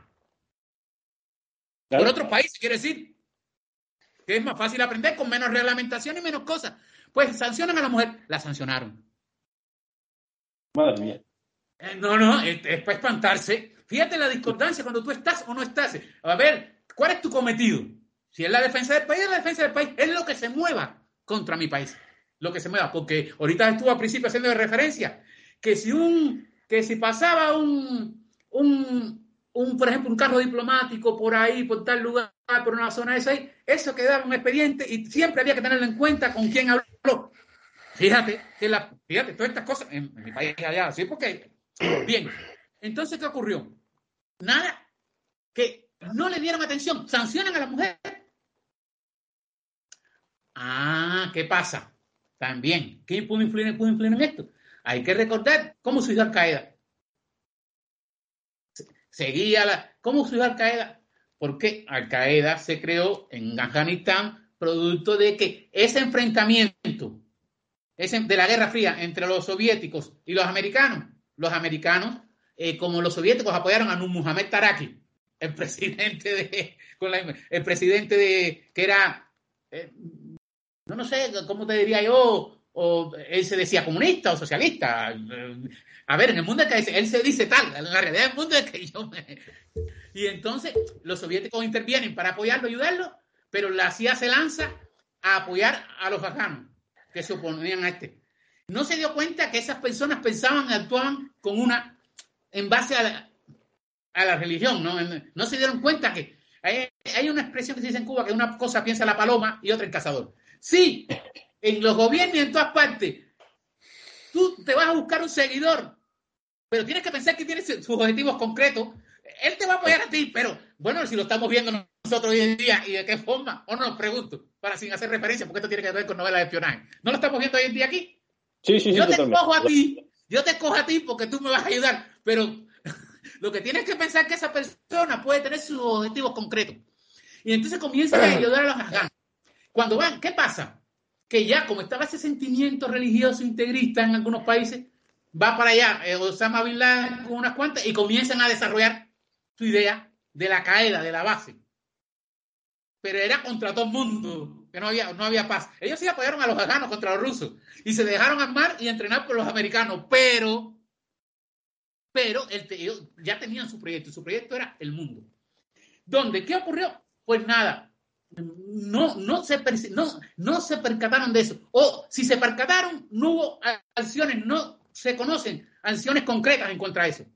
Esa acción de ese movimiento integrista dirigido contra los infieles y cruzados y que asumía o invocaba, invocaba como escudo el ataque al mundo islámico. Entonces, no, no se percataron, pero y sobre todo no hicieron nada contra eso. Claro, no, no tuvieron esa, esa, planificación a largo plazo. Es, eh, no, no lo vieron hacéis vosotros claro. en, en, el servicio cubano. O sea, planificar el atentado para protegerme sobre ese atentado. A ver, tú tienes, eh, hay que hacer su trabajo. Digo y proclamo aquí y digo aquí, aquí ahora, como lo decía con Barbacho, como cada quien que me llama. Yo digo lo que hacía. Si hay alguien que tiene alguna pregunta de cualquier tipo que tenga que ver con lo que piensa o lo que cree que se hacía o lo que no se hacía en la forma, pues claro, la pregunta hay que hacerla. ¿Nos claro. entendemos? Pues yo no te voy a, generalmente, en lógica, en el arte de bien pensar, no te, no te enseñan a defenderte de lo que nadie te ha replicado, dicho, ¿no? Acusado. Sí, no, nos entendemos. Puede que haya quien dice, que piense, no, pero seguramente se dice que hacían esto y esto. Pero eso hay que decirlo. Ahora yo no me voy a poner a, a, a ustedes dos a hablarle de, de algo que a, que a, mí nadie, Digo, nadie, estoy, esperemos un día que haya, no, porque hacían mal esto o se pasaban con la gente. Fíjate que ya me estoy pasando yo. Comprende, yo no puedo, ya sé que decirlo. Y que os llamen y que os digan y presentamos otra y implicamos. pues entonces, ¿qué pasó? Aquella mujer dice esto y lo pararon. Van, claro, la vía libre. Le encontraron vía libre para atacar a Estados Unidos, vía libre. La CIA no estaba donde tenía que estar, así lo estoy diciendo yo y lo he dicho siempre. No estaba donde tenía que estar todavía. Eh, todavía no se había acabado la Guerra Fría, la CIA estaba en ese enfrentamiento. Bueno, la Guerra Fría, yo le cuento a la gente que es algo, eh, eh, hoy día, en aquel momento, la gente no podía imaginarse, y como hoy tampoco en el mundo con las políticas y los políticos, las cosas, cómo actúan las cosas. Es que al final tú dices, es que, es que no es que seamos un juego de la gente, pero bueno, son más bien, somos movidos. Era casi como un juego. Yo, tú me haces esto con aquel país, yo te voy a hacer esto con el otro. En cosas que no eran ni estratégicas. Nos entendemos. Tú apoyas a este, pues yo apoyo al otro. Y ya está. Y ahí que ah, era así. O sea, esa no puede. Si, la, si hay alguien que puede esperar que mm, las grandes direcciones políticas hacen ah, los actos son razonables, bien pensados, que olviden eso. Lo digo yo, que olviden eso. No funciona así. Funciona una cuestión de intereses. Tú me hiciste esto, yo muevo esta ficha. La pregunta es, si la ficha que yo muevo mejor ayuda a mi país, pues no, y la pregunta es, ¿a quién le interesa? Pues no, no a los que deciden. Eh, eh, a ver, es que esto, eh, tú me estás diciendo, por lo que estás contando esto último, parece, parece una riña de niños en, en un patio de colegio, pero a escala internacional. Global, a escala global, a escala global. Fíjate en esta situación de, a ver, ahora mismo Ucrania, Ucrania, Ucrania, Rusia. Ucrania lo que quiere es entrar a la Unión Europea, porque le conviene, porque todos los países del este quieren que entren en la Unión Europea. ¿Nos entendemos? Claro, Ucrania se entiende bien, está buscando los medios para poder entrar a la Unión Europea. ¿Qué le interesa a Ucrania la OTAN? Ni tres pepinos. ¿Qué le interesaba a Turquía entrar a la Unión Europea? Por eso te hago, te cojo los, miles de refugiados y págame dinero, pero yo quiero entrar a la Unión Europea. Cuando veo que ya no me vas a dejar entrar en la Unión Europea, pues se acabaron los arreglos. Entonces, claro, ahí lo tienen. No, yo, es un juego. Claro, sacan los rusos su, mostrando ese poder, esa capacidad de eso. si me, si me acercas Ucrania a la OTAN, voy a tomar unas contramedidas que entonces sí va, mm, unas contramedidas que van a ser muy fuertes. Pero te lo estoy mostrando. La cuestión es que te dicen, te estoy mostrando lo que voy a hacer. Los cohetes que voy a sacar. O sea, que lo que tú hagas no va a servir. Mira esto. Es que es una cuestión de, en realidad, no, las relaciones internacionales no, se no tienen que ver con nada razonado, no, no, no, no, no. Lo que está razonado es lo que yo te voy a hacer, pero no es porque ni la ganancia de mi país. No, olvidaos. Porque no funciona así. No funciona así. Es que al final todo, se está reduciendo, se reduce a ver quién la tiene más larga. Al final, no, ten en cuenta, vamos a ver. Por una parte, mira, es curioso. Yo le, la gente que me, pregunta, Gerardo, que si habrá invasión, le digo, que no habrá invasión, los rusos no van a invadir porque no les interesa, ¿qué va a coger en Ucrania? Un país sin nada, con 250, con 250 de salario mínimo, que no hay, que hay tierra ahí, que, que no tienen ningún tipo de desarrollo, nada, nada. No van a invadir. Además, la cuestión no es invadir, sino mantenerlo. Pero, y digo, y la segunda réplica que es, no pueden invadir. Vamos, si me oyen los rusos, me, me no pueden invadir los rusos a Ucrania por una sencilla razón. Porque hoy, tal como funciona el mundo, si los rusos invaden Ucrania, van a se han echado encima la guerra económica que no van a poder respirar. ¿Qué pasa? Claro, mira, no, así, yo digo que no pueden. A ver, estoy diciendo que no pueden. Y sin embargo, ven las noticias y digo, pero digo, pero ¿qué estamos? Claro que no pueden. No pueden por esto. Fíjate que el enfrentamiento no va a ser militar. Los rusos están diciendo, si Ucrania entra en la OTAN, el poderío lo que voy a levantar ahí, entonces Europa va a ver lo que no se ve desde, desde la Guerra Fría. No, peor. Porque fíjate que ya está Bielorrusia. Bielorrusia está más para acá. Que hasta ahora eran casi estados tampón. Es un. Claro, pero y lo que tú decías, precisamente, porque voy a lo que tú decías de que quién la tiene más larga. Mira, es curioso. Fíjate para que tú veas lo que tú decías. Los americanos dicen que está fuerte, que replican y cosas. Pero ¿a dónde están mandando los americanos los 3.000 o 6.000 hombres? Que no son 6.000, 3.000 y 100.000 a los países bálticos. Pero es que los países bálticos están arriba, Ucrania está abajo. A ver, a ver, a ver, a ver, me escucha, escucha esto. O sea, que yo te estoy representando, yo estoy representando que estoy actuando con fortaleza. Pero a ver, que, le, que escriba aquí que no tengo un boli ni puedo aquí dibujarle dónde están los países bálticos y dónde está Rumanía, pero todo el mundo lo habrá visto en la, eh, porque los mapas han salido. Los países bálticos están en el Báltico, arriba, con Finlandia arriba y Rumanía está abajo. La pregunta es, si tú te vas a enfrentar y decimos que nos estamos enfrentando a los rusos, ¿por qué manda a los soldados para allá arriba y dice que estás preparado si el problema está abajo? A ver, yo, es una pregunta, yo digo, pero ¿cómo, ¿cómo le decimos esto a la gente así? Claro, es que la gente eh, eh, pero, analiza esto.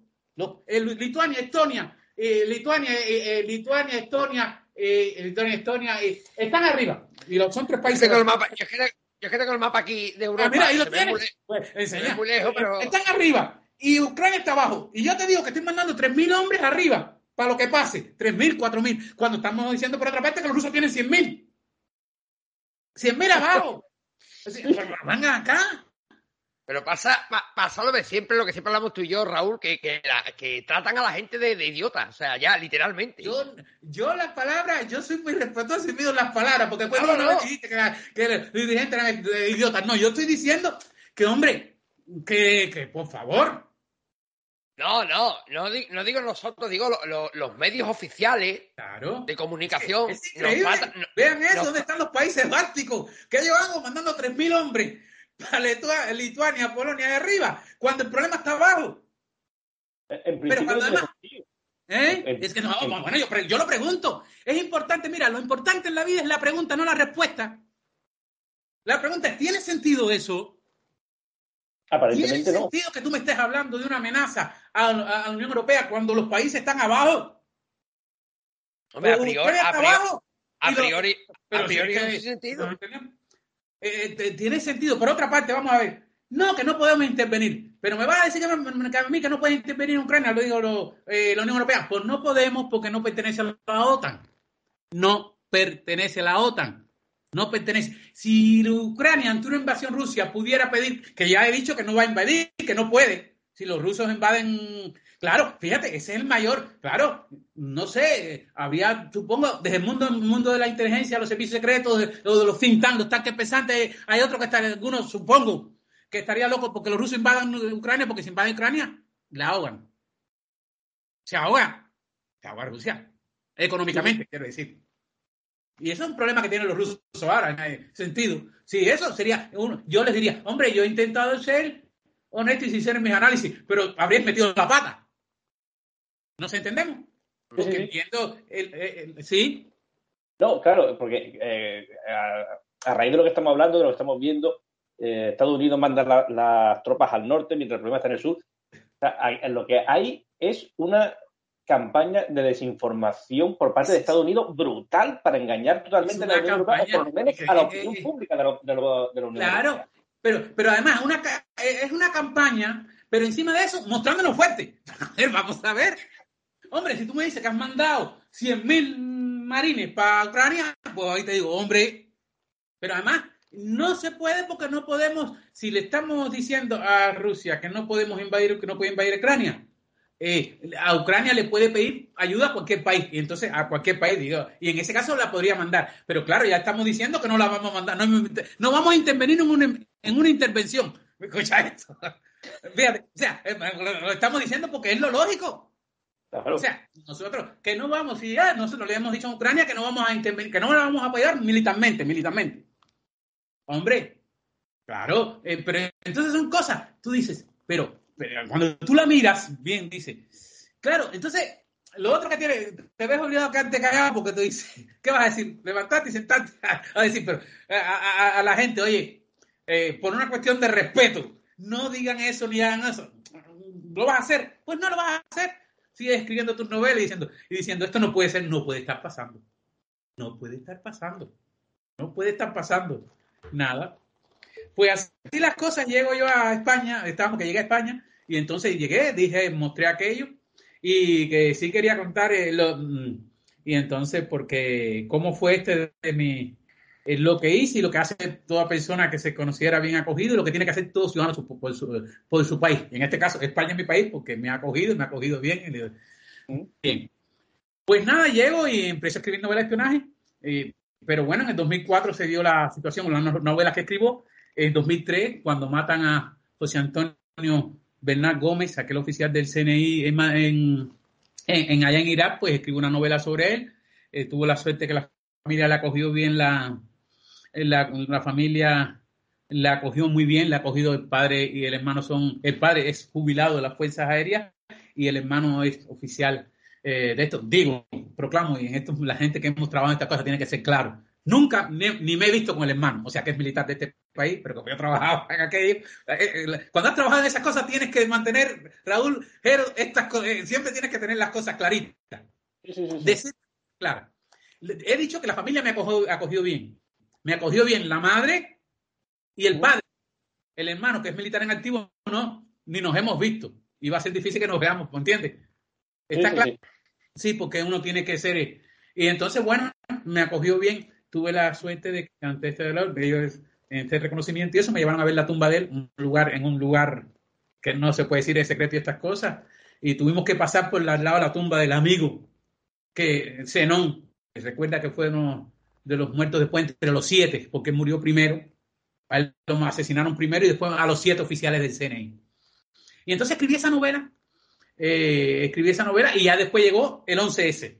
Aquello fue en 2000, noviembre y después el 11, eh, del 11, disculpa, el 4 de el ataque a Madrid.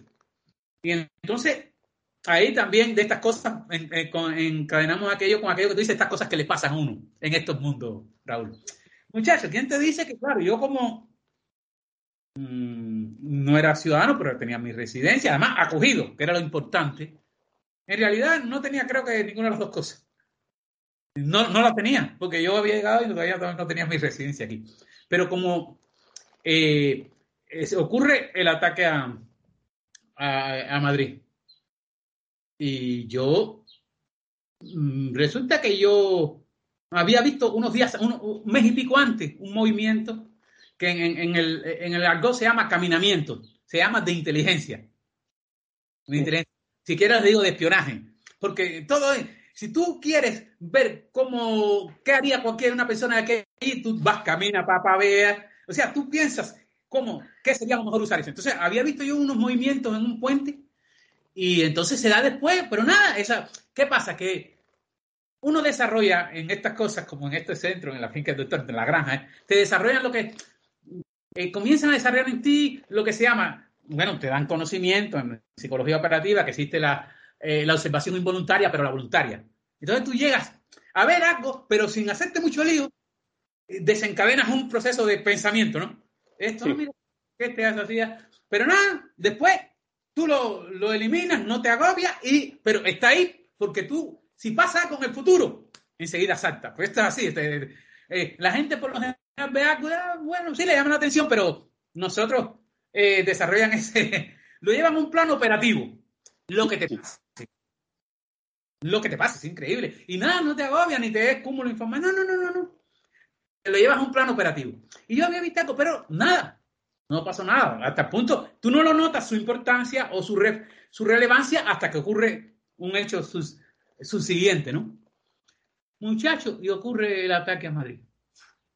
Y yo enseguida, bueno, pensé que, que debía ponerme en contacto con el CNI, con el CNI para dar esa información. Porque claro, en aquellos momentos se estaba hablando de que pudo haber sido un ataque de ETA.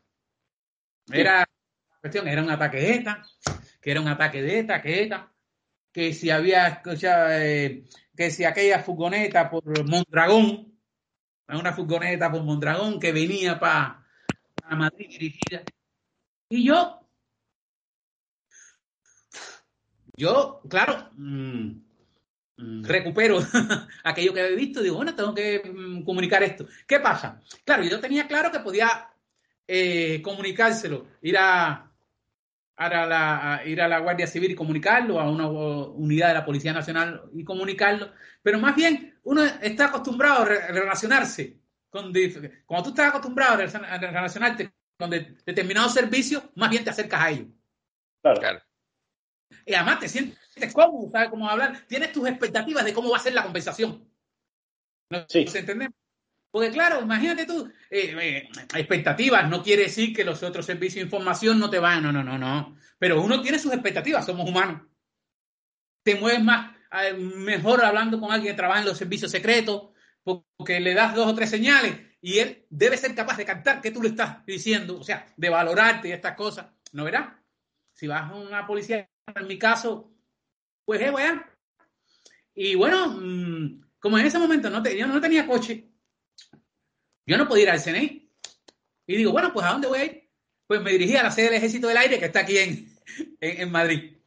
Y le digo, oye, mire, eh, eh, claro, había dos muchachitos ahí que eran de guardias de seguridad y, me preguntan, bueno, ¿usted quiere? Mira, de estas cosas que nos pasan. Pues yo quiero hablar del atentado, quiero dar información sobre el atentado. Aquellos dos muchachitos una, una chica, una chica, un chico jovencito hicieron así. Aquí, claro, imagínate que tú un tipo eh, además, un tipo como yo, hay que decir, eh, llega un extranjero, y, pues yo quiero hablar del atentado. Así, así, eran, tú sabes que en todos estos lugares hay eh, guardias de seguridad. ¿Entiendes? Están los militares más bien, siempre hay la compañía de guardia de seguridad porque por determinadas razones no va a tener un soldado ahí toda la vida que cuesta más, que está más entrenado, son guardias de seguridad. Aquella muchachita jovencita y el muchachito esto hicieron así. Pues sí, mira, yo, como les he dicho, yo quiero hablar de dar información sobre el atentado pero quiero verla con un oficial del CNI. Así que miren a ver con quién tienen que hablar para que yo, pero quiero un oficial del CNI. Aquellos muchachitos dicen, mire, sí, sí, siéntese ahí. Sí, yo, no me reía por eso, claro. Pues, bueno, eh, pasó el tiempo, ya estaba un poco así, pero hasta que llega un señor él, pues se me presenta como un teniente coronel de la contrainteligencia militar de, del Ejército del Aire y le explico, le digo la información, le digo, mire, usted, eh, como he dicho, quería dar información sobre, sobre, el, sobre el ataque, este, el ataque terrorista. Yo veo que, y quiere, tiene que ser con el CNI. Le voy a decir, le dije a él, te voy a decir a grosso modo, pero es con el CNI. Así, o sea, podías convencerlo como oficial de contrainteligencia militar, pero no es lo mismo, o, o, uno no piensa que es lo mismo. A ver, la contrainteligencia militar, su trabajo es dentro del ejército, eso, pero no era lo que yo quería. Así, no era. Vamos, uno conoce. Yo le digo, no, nada, es que yo vi ciertos actos ahí que me parecieron de caminamiento, de, observación, de, preparación, y entonces lo vi. Y ustedes están buscando, pues toda la noticia que escucho, todo el mundo aquí habla de ataque de ETA. Pero las personas que yo vi eran de origen árabe, haciendo lo que vi. Y bien, Así que, no, pero ¿qué fue lo que fuiste? Le vuelvo a repetir, le dije que yo quiero hablar con el CNI, pero bueno, me puede decir para que usted tenga una idea de mínima, porque tienes que darle un cierto mínimo de, referencia, hombre. Y más si se te presenta como teniente coronel, ¿sí? Y más si se te presenta como teniente coronel de la contrainteligencia, vamos, se supone que sea un hombre. Digo, mire, lo que yo vi fue que había eh, un coche que llega, yo estaba esperando para coger el autobús para ir a trabajar, y ahí y vi que había un coche. Mmm, un coche esperando, se lleva un coche, habían un coche, una pareja árabe, o sea, dos personas, un hombre y una mujer árabe, y resulta que el hombre se baja y comienza a mirar para el puente por un lado y para el otro lado, la mujer no se baja, y esto a mí me pareció interesante, porque sobre todo porque eh, es cerca de un lugar donde hubo un atentado a una estación. O sea, una cosa había ocurrido un mes antes, pero nuestras mentes funcionan así. Se supone eh, funciona así, te preparan para eso y después tu trabajo. Es encadenar cosas. ¿Nos entendemos? Más bien poner en contacto cosas. Es una información que uno cogió un día, un, un pedacito de, de, cosas. ¿Nos entendemos? Alguien que a alguien se le escapa un día y entonces eso se va. Se va guardando un eh, y se va guardando y lo, vas teniendo ahí hasta dice, oye, pero mira, fulano, y así, ¿no? Muchacho. Pero hombre, pero a usted no le parece. Le dije, mire, yo vengo para que usted me ponga ese CNI. Su deber como ciudadano que vengo a dar información es llamar al CNI y que me vengan a ver. Ese es su deber. Yo estoy aquí para eso. Pero además, por lo que bien, estoy mirando de las investigaciones que están haciendo, le están preguntando hasta portero. Y yo le estoy diciendo a usted que yo era teniente de la contrainteligencia cubana y que era mi trabajo y que le vengo a dar información. Y es lo que yo quiero. Sí, porque llega un momento que ya, hombre, yo, tú vienes a eso, yo te trato con el respeto que te merece de acuerdo que te me presentas, bastante que te presentaste.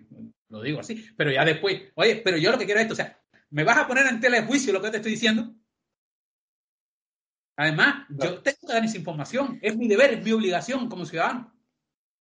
Digo que ciudadano, que yo todavía no era ciudadano, no era ni residente, por cierto, pero bueno, pero, pero, estaba aquí.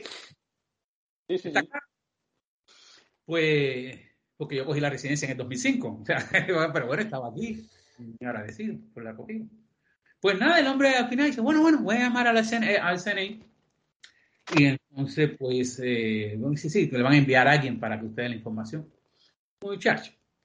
Y mandan, viene un poco tiempo después, viene alguien, se me presenta oficial del CNI, no, que usted quería, bueno, le vuelvo a contar la historia, esto pasó, y ustedes están buscando, aquí están buscando a, a, a, miembros de ETA. Pero yo vi eran árabes, estas personas eran árabes, un hombre y una mujer. Eh, amigos míos, yo cuento esta historia porque es cierta, es verdadera y porque espero que un día eh,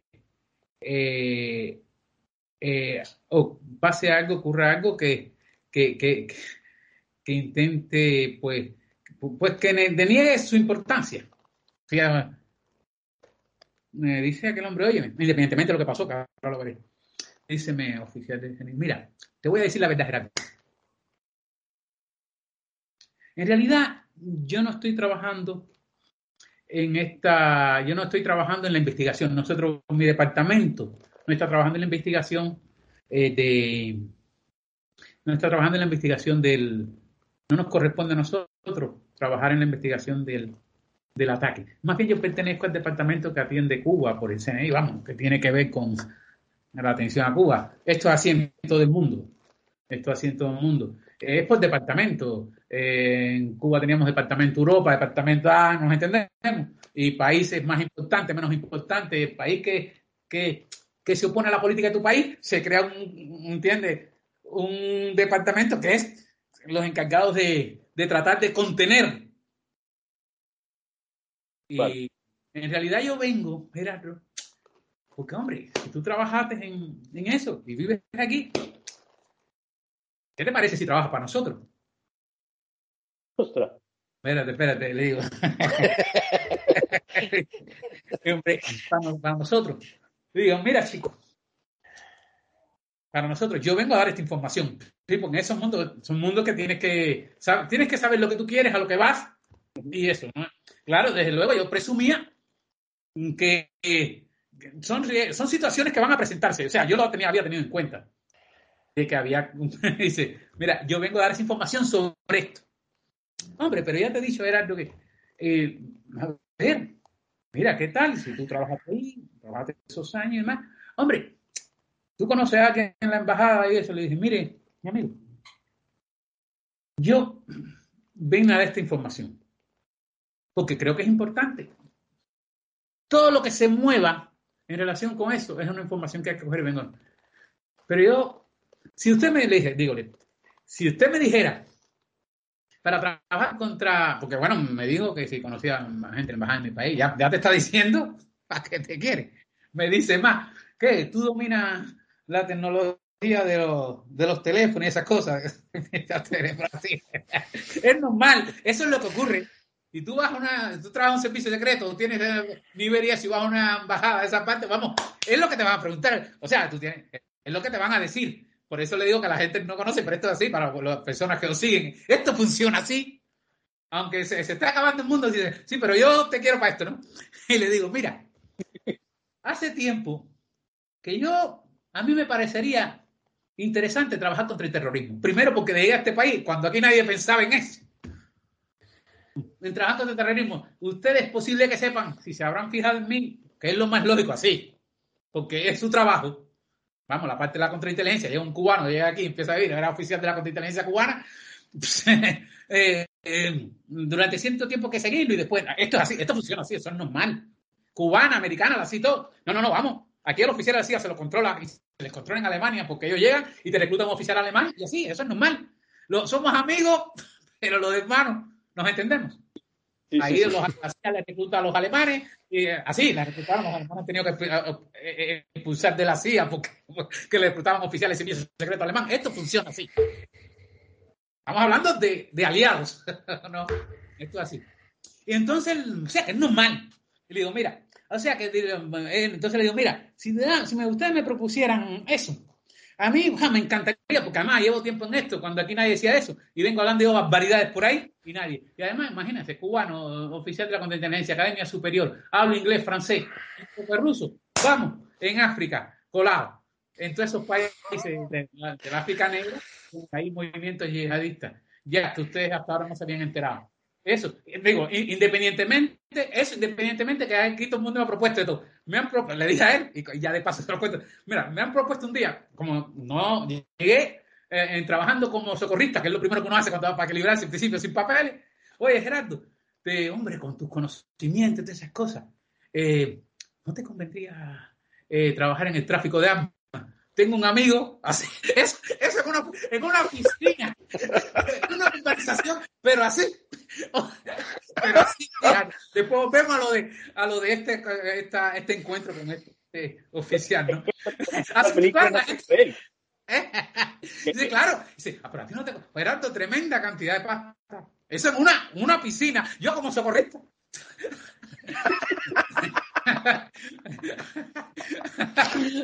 Había que suponer, eh, cubanos, los cubanos en África son bastante bien acogidos. Eh, eh oficial de la contrainteligencia, hablas inglés, francés. imagínate tú, no te interesa esto. Tengo un amigo que está buscando a alguien y tú serías el hombre. Hombre, mira, no te voy a decir por qué no. Primero, porque no estoy para eso y en esas vidas nunca he pensado en eso y en esas vidas nunca se sale. O está o no está, o sale puesto. ¿Se? Vamos, pero por convicción no. Eh, yo por convicción, no. Esos mundos para mí no. Mejor pasa un poco trabajo. Pero no paro ahí. Eh, Estas cosas que yo le conté a este hombre para decirle después por qué no iba a entrar. No quería. ¿Por qué no lo iba a hacer? Digo, pues, me han propuesto después, le conté a ellos, ya ustedes se enteran de paz. Eh, me propusieron después a ver si yo podía, que yo podía interceder, ser de interceder entre como como un vehículo de venta de armas prohibidas hacia Cuba. Escucha esto. Otro, un ingeniero le digo, mira, mira, le voy a decir, mira, Cuba no está en eso, Cuba se lo los rusos todo lo que necesitan. Eh, los rusos, estamos hablando de 1999. Está claro. O sea, Cuba no, y en Cuba no, además en Cuba las armas no, allá no hay ese lío, ni hay armas, ni hay droga, eso, allá no hay nada de eso. Y además, mm, sobre todo, mis ex colegas mis colegas no van a entrar en eso porque allá, una vez que tú abandonas eh, el servicio y, sales al exterior, saben que tú puedes estar bajo la influencia de un servicio secreto extranjero. Los cubanos lo, tienen claro, pero aquí también se tienen claro. Un oficial, eh, del, un oficial del CNI no puede decir, me voy para Marruecos de vacaciones. No, papo, no, tú no te vas para Marruecos de vacaciones con tu familia. ¿Nos entendemos? Un oficial de la CIA, eso no, que me voy de vacaciones, como pasa en las películas de Hollywood. Y ahí me capturaron a la hija, me la secuestraron. ¿Pero qué mundo es ese? ¿Quién le dijo eso a nadie? Eso es las novelas también. eso lo usamos. Hombre, hay que buscarle la forma de entrar a la acción, ¿no? Pero no, no, es un mundo. Cuando tú entras ya después. No, no. Decir que tú te vas de vacaciones, un oficial del CNI, de la DST, eso, del, del, del MI6 inglés, que tú te vas de vacaciones por un país árabe porque tu familia se va y tu hija quiere ir, que es jovencita. Pues no, tú no te vas. Y si se va, se va tu hija y tú sabes los peligros a los que está expuesta, pero tú no puedes ir. Pues bueno, le digo a ese hombre, mira, que a mí me han propuesto esto y ahora tú vienes y me propones eso. No, yo vengo a darte informaciones sobre el atentado. Y creo que debéis seguirla. No, pero ya te he dicho, Gerardo, mira, yo voy a comunicarlo para que te contacte, eh, te contacte los que están haciendo esa investigación y nada. Pues bueno, conclusiones. Al final después, pues, mm, al parecer uno debe pensar en con carácter, pues, eh, al pensar, eh, no, hubo, no, no fue necesario, no me contactaron, no me dieron, no me, eso eh, no, para dar esta información, o, habrán trabajado, supongo, con la que le di. Pero claro, un, oficial de, la contrainteligencia hubiera dicho, hombre, ¿cómo eran? ¿Y sabe cómo eran las personas? Os lo voy a decir aquí porque lo vengo diciendo siempre, lo vengo diciendo toda la vida. Y hay algo que, hay, que yo estoy esperando que ese cabo salte un día eran la foto de uno de los, era uno de los hermanos Aska y, la hermana de, la, de los Aska. ¿Se acuerdan los Aska? Uno de los hermanos que, los hermanos aquellos que participaron en el ataque a Madrid y que murieron todos, pero no hermanas. La pregunta mía siempre ha sido, y preguntarle a María le digo, lo cierto es que yo vi a la hermana ahí, y la hermana nunca ni fue juzgada ni murió. Y estaba en la preparación de los atentados. Así, pues lo digo así, ¿no? Pues tengo que decirlo hasta que alguien se parezca, porque lo que debió proceder era hacer un retrato robot de la gente que yo vi. Claro, no se como hizo. mínimo. Eso es como mínimo. Y no de cualquier de cualquier preocupación que tú puedas tener con el que te da la información. No, la información siempre es bienvenida. ¿Nos entendemos? La información. No, no, si es la información, si además, e- ese, esa es la razón de ser de un servicio secreto. Oye, que no hay otra. Es la información, no es proteger, proteger a la policía, porque cuando tú consigues algo, pues te lo traslada. Pues nada, resultó eh, que mm, eh, yo creo, hoy por hoy sigo diciendo, y así lo tiene María por ahí en esas entrevistas, y creo que es la gran verdad, porque no ha aparecido más. En España no hay una referencia, una sola, de la preparación de los atentados. La única fue la que yo di. ¿Me estáis escuchando? Y yo digo, pero claro, cuando tú dices esto, suena muy fuerte. En realidad, pues, dice, hombre, pero eso es mucho decir. ¿Pero qué tú quieres que yo te diga? ¿Qué queréis vosotros Claro. la gana que yo diga?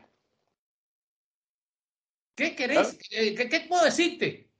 Y digo y sigo insistiendo, la hermana de esos ascas que murieron el atentado no fue juzgada, ni, ni ha sido muerta, ni fue muerta en los atentados, ella no se mató. La pregunta es, ¿dónde está? Y yo la vi en ese coche. ¿Nos entendemos? Y yo la vi en ese coche. Yo la vi. Madre mía. Eh, Gerardo, una, una preguntilla, ahora saliendo un poco. Estamos hablando del tema de información y demás. Eh, en la época de los satélites, de Internet, el Big Data, los metadatos, los, los- no vamos a decir los espías, vamos a decir los, los agentes de inteligencia, se sigue usando, porque a lo mejor es incluso más seguro el, así decirlo, ¿no? Como lo hemos visto en las películas, ese buzón en la piedra suelta con la marca de tiza. ¿Se sigue pasando la información en papel? Que creo que Sí, sería sí. más seguro a día de hoy. Lo tienes toda la razón. Es lo más seguro. ¿Por qué? Mira, uno de los momentos más vulnerables del trabajo de inteligencia y no de espía. Yo comencé a usar la palabra espía porque como aquí en España, si, no, si decías inteligencia, os lo repito, la gente no sabía que tú estabas hablando. A lo mejor estaba pensando que estaba hablando de psicólogo. de psicólogo. o no sé qué es un típico ultra, ultra más allá. Entonces, eh, como no ves mi novela espía, pero no, no, no, no nos gusta. Bien, ¿qué ocurre? En uno de los momentos más vulnerables del mundo de la inteligencia, de los servicios secretos, es la transmisión de la información. Encontrarla no es tan difícil. Una, una cosa, perdón que te corte Gerardo, pero lo mismo que ha dicho Raúl, pero con los terroristas, se dice en una película de Christopher Nolan, Red de Mentiras, Sí. Que lo mismo que tú has dicho Raúl, pero con los terroristas. O sí que pasa la información en papel porque es más seguro que el teléfono y que Internet. Claro, claro. Yo eh, estoy contando Ekelon. Miren, eh, eh, es el momento más difícil. Porque, ¿qué pasa? Para tú pasar información tienes que ir a un lugar. Tienes que crear, un, que crear como lo habréis visto, lo veréis, veréis ahí en mis novelas, un sistema de señales. Tienes que llegar, si tú vas a comunicarte con un topo que tiene dentro de, en cualquier parte. A ver, vuelvo a repetir, está claro que cuando yo hablo, olvidaos eso que son entre los terroristas. No, no, a ver, eh, eh, todos los servicios secretos tienen a un médico que trabaja para ellos, o tienen un- a un miembro de una muy digna eh, oficina de, de detectives. Pues sí, sí, muy honorable y en él confiamos, pero él trabaja, él le pasa la información. a- nos entendemos, porque le pagan para eso. Esto funciona así. Bien, ¿qué ocurre? El momento de transmisión de la información es uno de los más vulnerables, porque tú, si lo vas a pasar para un buzón, se le llama buzón secreto, pues tienes que, el que llega para contactarte, para recogerla, tiene que haber un cierto, un, cierto sistema de, aviso. Tú avisar para cuando pase por el embajador, que no sé si, eh, bueno, a ustedes no les he dicho, pero a los vuestros, eh, a las personas que siguen, que, a ver, los espías no hay que buscarlos ni vienen, están en las embajadas. Y no son espías, ni son, no, no, son, eh, son miembros de- del aparato político. Todas esas personas que ustedes vieron, fulano era del de- departamento político de la embajada, son oficiales de los servicios secretos de todos los países del mundo en cada embajada. ¿Nos entendemos? O sea, no es que vino no sé quién para qué parte, no, no, esto es así. Bueno, bu- bueno, entonces, después si queréis eh, profundizamos. eso. Pues bueno, Raúl, ¿a dónde íbamos? Lo que tú preguntas. ¿Qué ocurre? ¿Qué pasa? Cuando vas a buscar, hay que preparar un sistema, un código, que si tú vas a dar información, tienes que marcar, por ejemplo, con una cruz para cuando el otro venga, vea que tú quieres dejar algo ahí y que la vas a dejar en tres días. Pero claro, eso obliga, te obliga a ti a pasar por ahí, tanto el que va a, ocultarla como el que va a buscar- viene a buscarla. ¿Nos entendemos? es más seguro, pero aún así existe el, servicio especial de seguimiento secreto. Y entonces, ¿qué ocurre?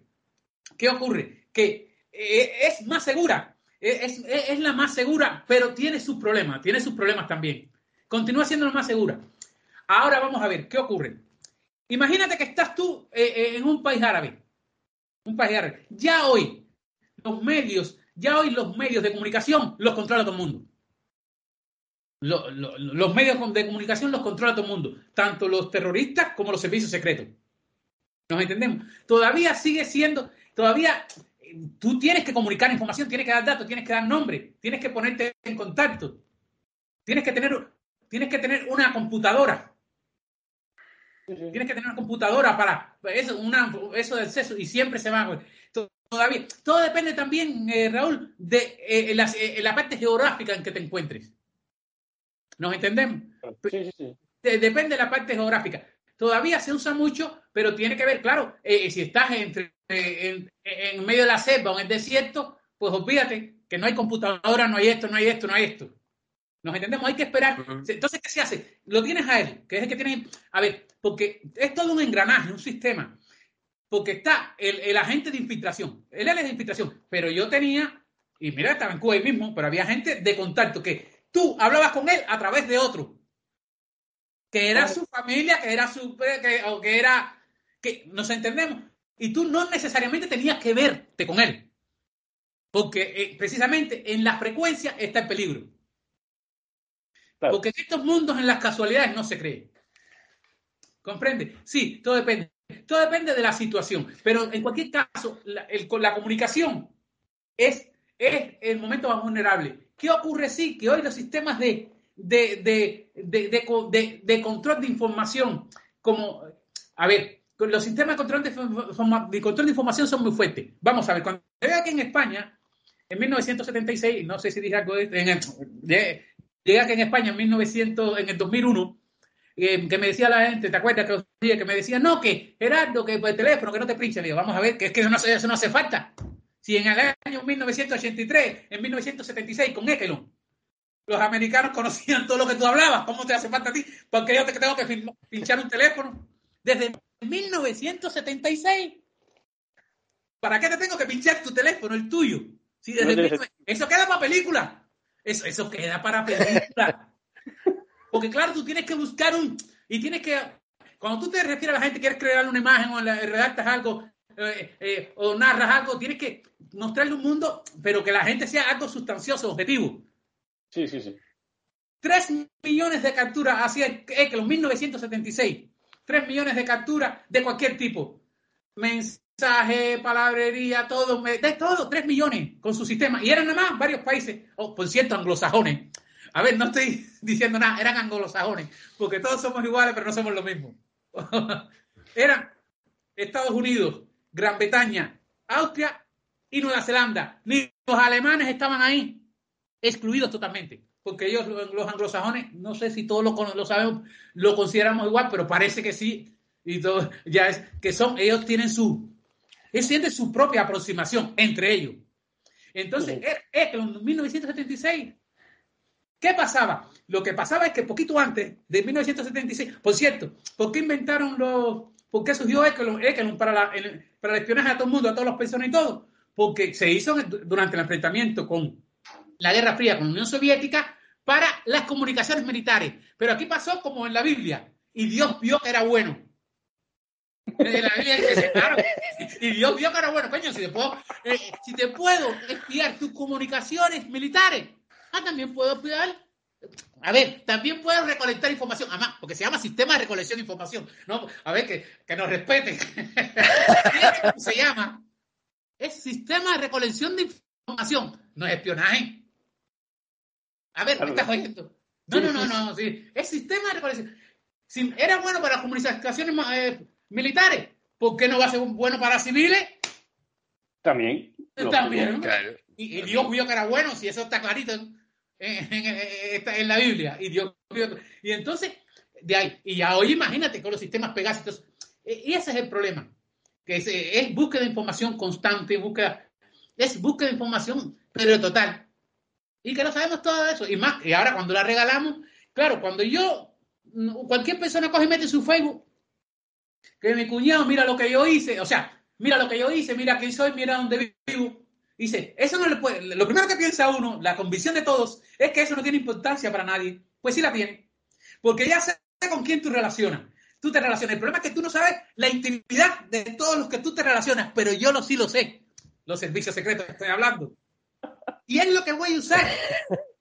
Sé, fíjate, no, que mis amigos, ah, este se relaciona con este. O sea, que a este le podemos hacer llegar hasta una gente y este me puede decir cualquier cosa de este. ¿Y cómo me lo va a decir? Las formas me la busco, las formas me la busco. Sí, señor, porque el ser humano tiene problemas entre, entre pecados e intereses, que el pecado es uno de ellos, magnificado. No sé, y esa es la forma de moverse los servicios secretos. Es, es total, es absoluto.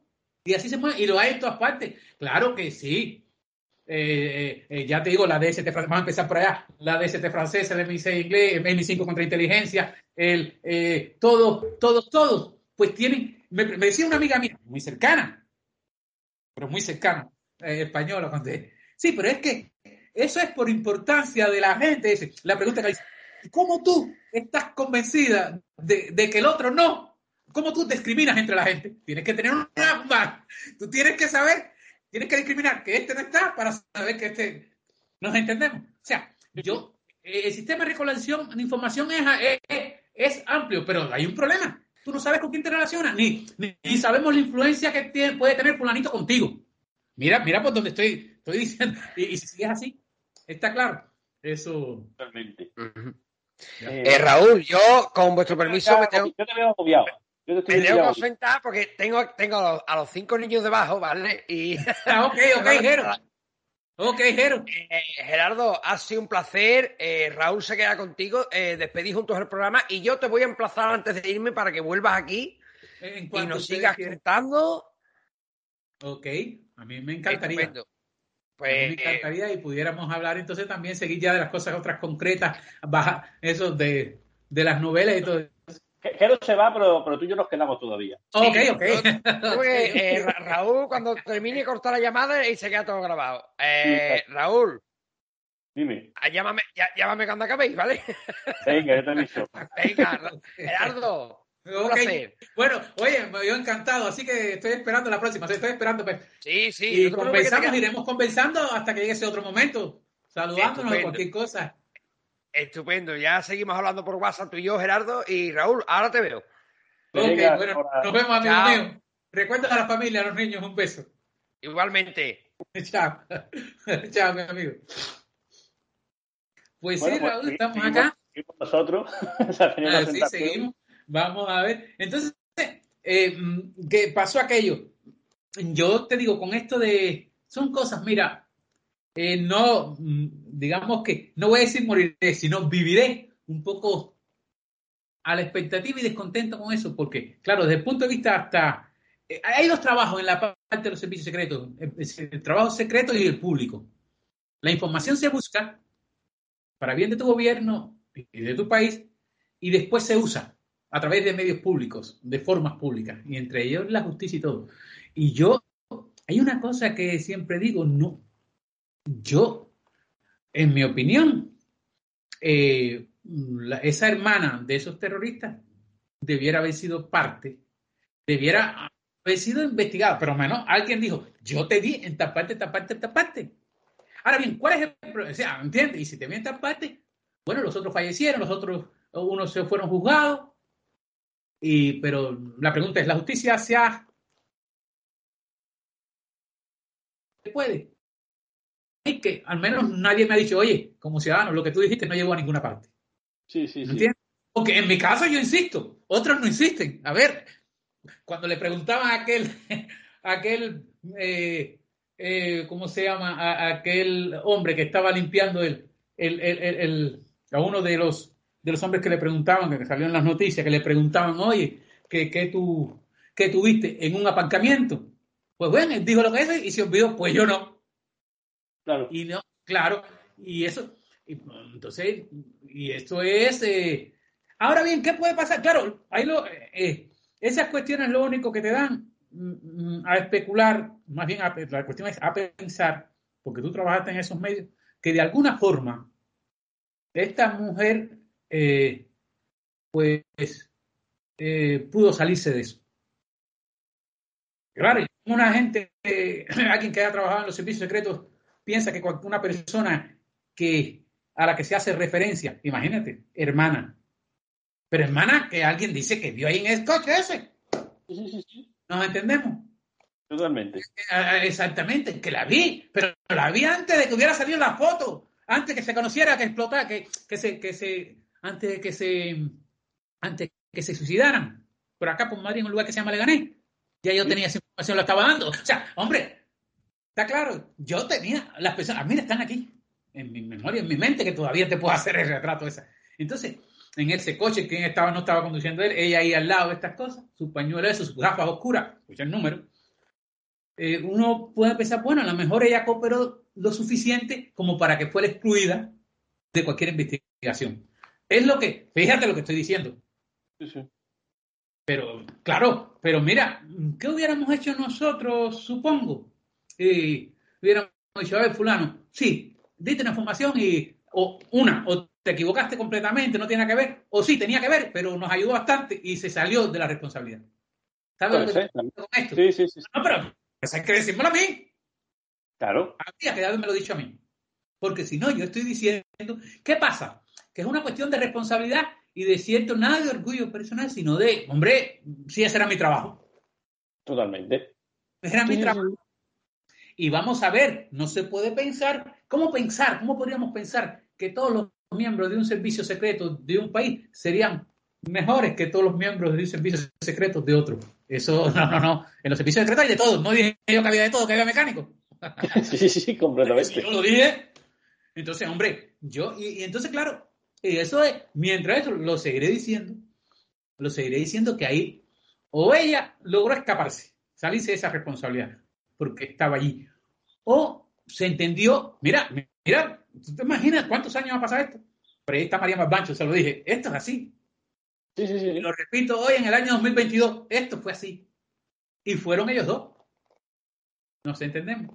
Pues entonces yo, pues eh, ya te digo, concluimos esa parte de que no, no, yo, yo no, a trabajar en contra mi país, no, porque en definitiva son mis colegas de, de juventud de esa época y yo no.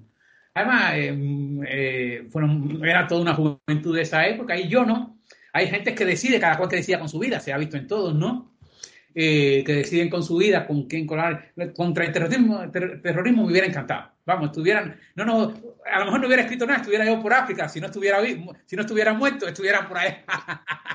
así, porque esto funciona así. Pero entonces dije que no y me dediqué a, y continué, continué escribiendo. Terminé la novela esta, la primera, El espía, pues, eh, eh, los espías eh, mueren por casualidad. Terminé esta que es de que intento eh, de la operación dirigida a, liberar a los a los marineros de la Alacrana. Ah, Sí. Ah, eh, es un caso comprometido ese, ¿eh? Sí, sí, ¿no? Publiqué esa novela. y entonces en esa novela, que como Datico diría, bueno, era la operación dirigida a, a rescatarlo, entre ellas hay una curiosidad ahí de... Hay dos curiosidades de la novela, ¿no? Porque claro, yo, muestro lo que van a mostrar las cuestiones de, los servicios secretos, ¿no? Una de ellas es em, que eh, eh, de esa partecita a hondo, cómo pudo pasar que un, que un, que un somalí pudiera quitarnos de la mano un millón, he dicho quitarnos de la mano, un millón de euros para ayudar a salvarlo.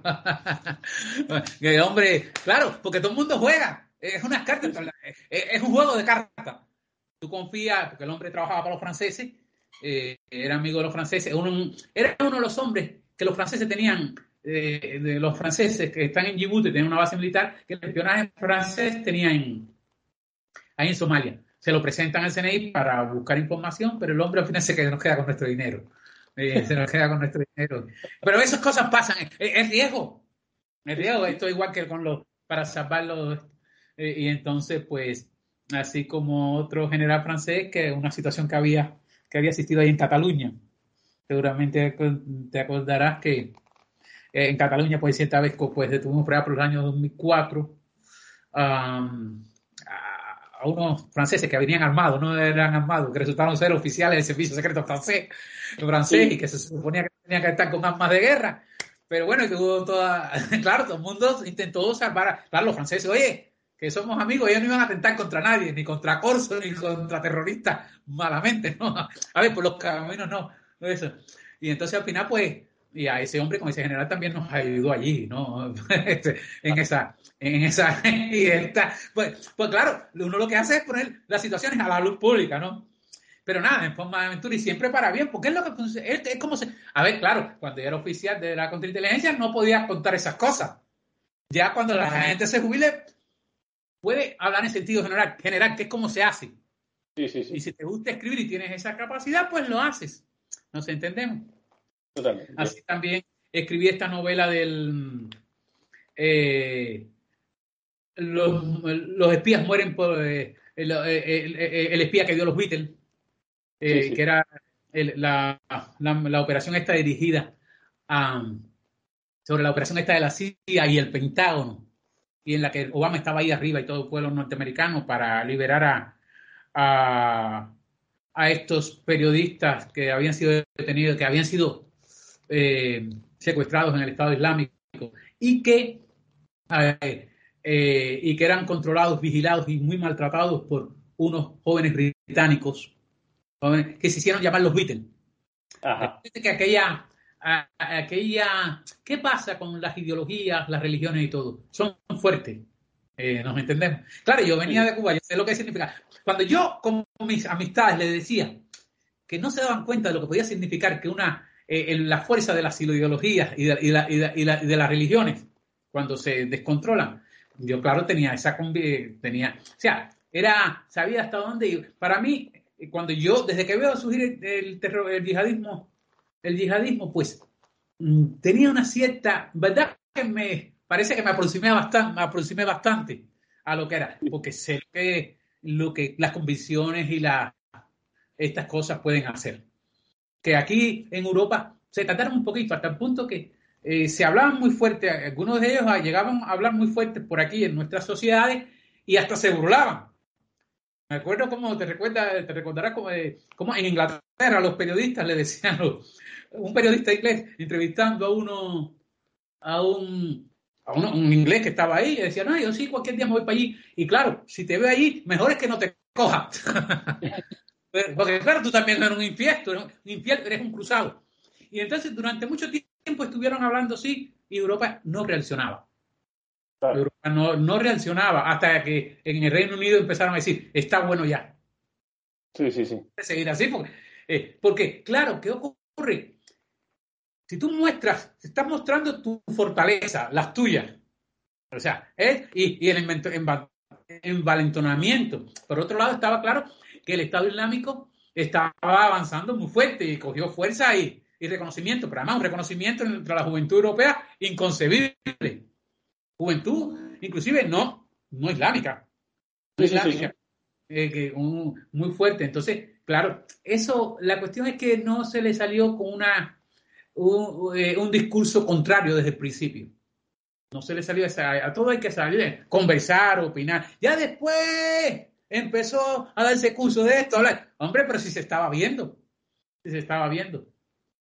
Y entonces, pues ahí escribí esta de, la novela esta del espía que dio los Beatles, pues trata de, eh, ¿por qué a los Beatles? Porque estos, increíbles, estos jóvenes eran, pues, ingleses, a ver, eh, criados en Inglaterra, de buena familia, a ver, de familia de buen nivel económico. Y estudiando en la universidad estas cosas, pero eran los tipos más bárbaros, más, eran muy duros con los, muy duros con los, con los, con los prisioneros precisamente británicos y americanos, que estaban eh, eh, James Foley, eh, Steven Sotro, americanos, cuatro, dos más ingleses, dos más ingleses, otra americana, otra americana también. Y entonces, claro, Mm, por eso la novela se llama El espía que dio los Beatles.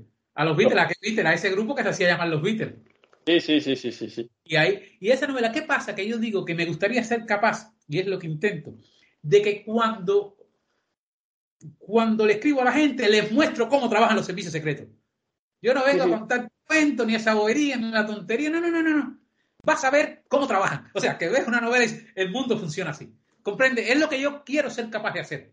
Y he intentado siempre, sí. Sí, no, porque claro, estamos hablando de tus novelas y demás, y, no lo hemos dicho al principio, y no quiero que se me pase al final, entonces eh, lo comentamos ahora, ahora seguimos hablando, pero ¿dónde puede encontrar el público tus novelas? ¿Dónde las puede adquirir?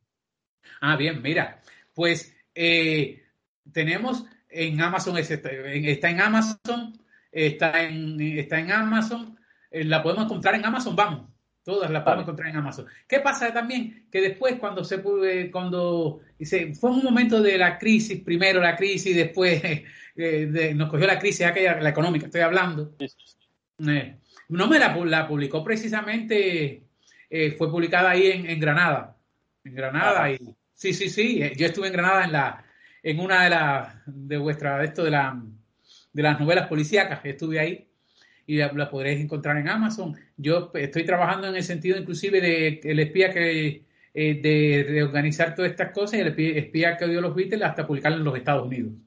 Ajá. Publicarla en Estados Unidos y publicarla esa porque es en realidad fue una operación de la CIA del Pentágono, donde al final se falló, hubo la, la información, pero hubo mucha contención de los americanos ahí eh, no, no, no dieron el, el, otro paso que tenían que dar.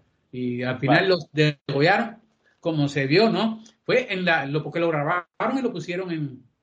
Eh, bueno, lo vieron todas las televisiones del mundo. Esa fue una novela. Yo, eh, la primera novela que publiqué aquí en España fue El Camino al Andaluz. ya esto. Ah.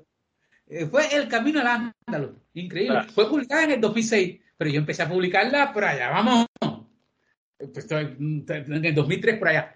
Pero fíjate que fue en el 2011 cuando dio el Estado Islámico y empezamos, comenzamos a escuchar aquellas voces que decían que íbamos a reconquistar al Andalus. Esto es importante. Vamos, mira, mira, porque a veces uno. Te, anticipaste mucho. Hombre, la novela se llama El Camino al Andalus. En cuanto pongáis ahí en internet El Camino al Andalus, fue publicada en el 2006, cuando era imposible pensar que hubieran gentes que pudieran sentirse en la posibilidad de reconquistar al Andalus. Más bien, o que de extender el yihadismo a Europa, y en este caso a España. 2006, publicada. Imagínate cuándo se escribió, ponle por lo menos año y pico. Sí, sí, sí. Antes, se escribió en 2005, por ahí, en 2004. Está claro. Tengo también esta novela Sí, muestra la, pantalla para que la pueda ver los... Ah, esto es el espía, los espías viven por casualidad. Viven por casualidad. Para que los, oyentes de TVN, quien quiera buscarla por, Amazon, también la puede encontrar. Es estupendo. Tenemos El espía que dio los Beatles. Ahí está, la estamos viendo también, sí. Y hay una que se llama Los espías, eh, los espías mueren en secreto que es la que trata sobre José Antonio Bernal Gómez, eh, José Antonio Bernal Gómez, que fue el oficial este, el primer oficial español que murió en Irak. Esto fue muy, muy interesante, de este que, con el que he contado ya, que mm, tenemos, eh, tengo la suerte de tener muy buenas relaciones con la familia, excepto con el hermano que es oficial de las Fuerzas Armadas, eso es importante, que quede claro. Eh, que quede claro, no porque no se puede, pero sí con el padre y con la madre, y entonces que me llevaron hasta la tumba de él y también tuve que pasar por la del amigo de él, que también era oficial del CNI, que murió poco después que él, Zenón, pero que no se puede decir dónde está enterrada esta cosa porque son cosas que estas personas no pueden, no se puede decir, pero tuve esa congratulación. Y entonces esta, eh, los espías mueren en secreto. Eh, es importante de él, de este hombre, de José Antonio Bernal Gómez, que fue curioso porque ese hombre eh, tú preguntabas, ¿te acuerdas? Casi al principio preguntaba de estas cosas que ocurren, que uno tiene que hacer y que le dicen que son unas cosas que uno se encuentra, que son difíciles, ¿no? Y uno dice, pues este hombre, ¿quién te dice a ti? Mira, ¿quién te dice que ese hombre envió la información de que eh, Saddam Hussein no tenía armas, armas nucleares?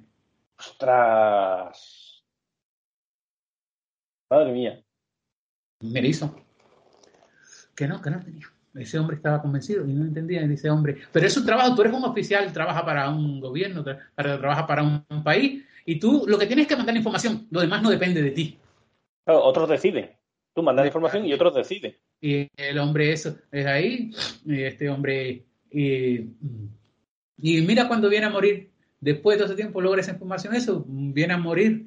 Eh, ya después cuando, eh, que lo bueno, la invasión y todas estas cosas, pues claro, en esa revancha y en ese yihadismo revancha, en aquel momento todavía no existía el Estado Islámico, porque murió en el 2003 y el Estado Islámico surgió en el 2011.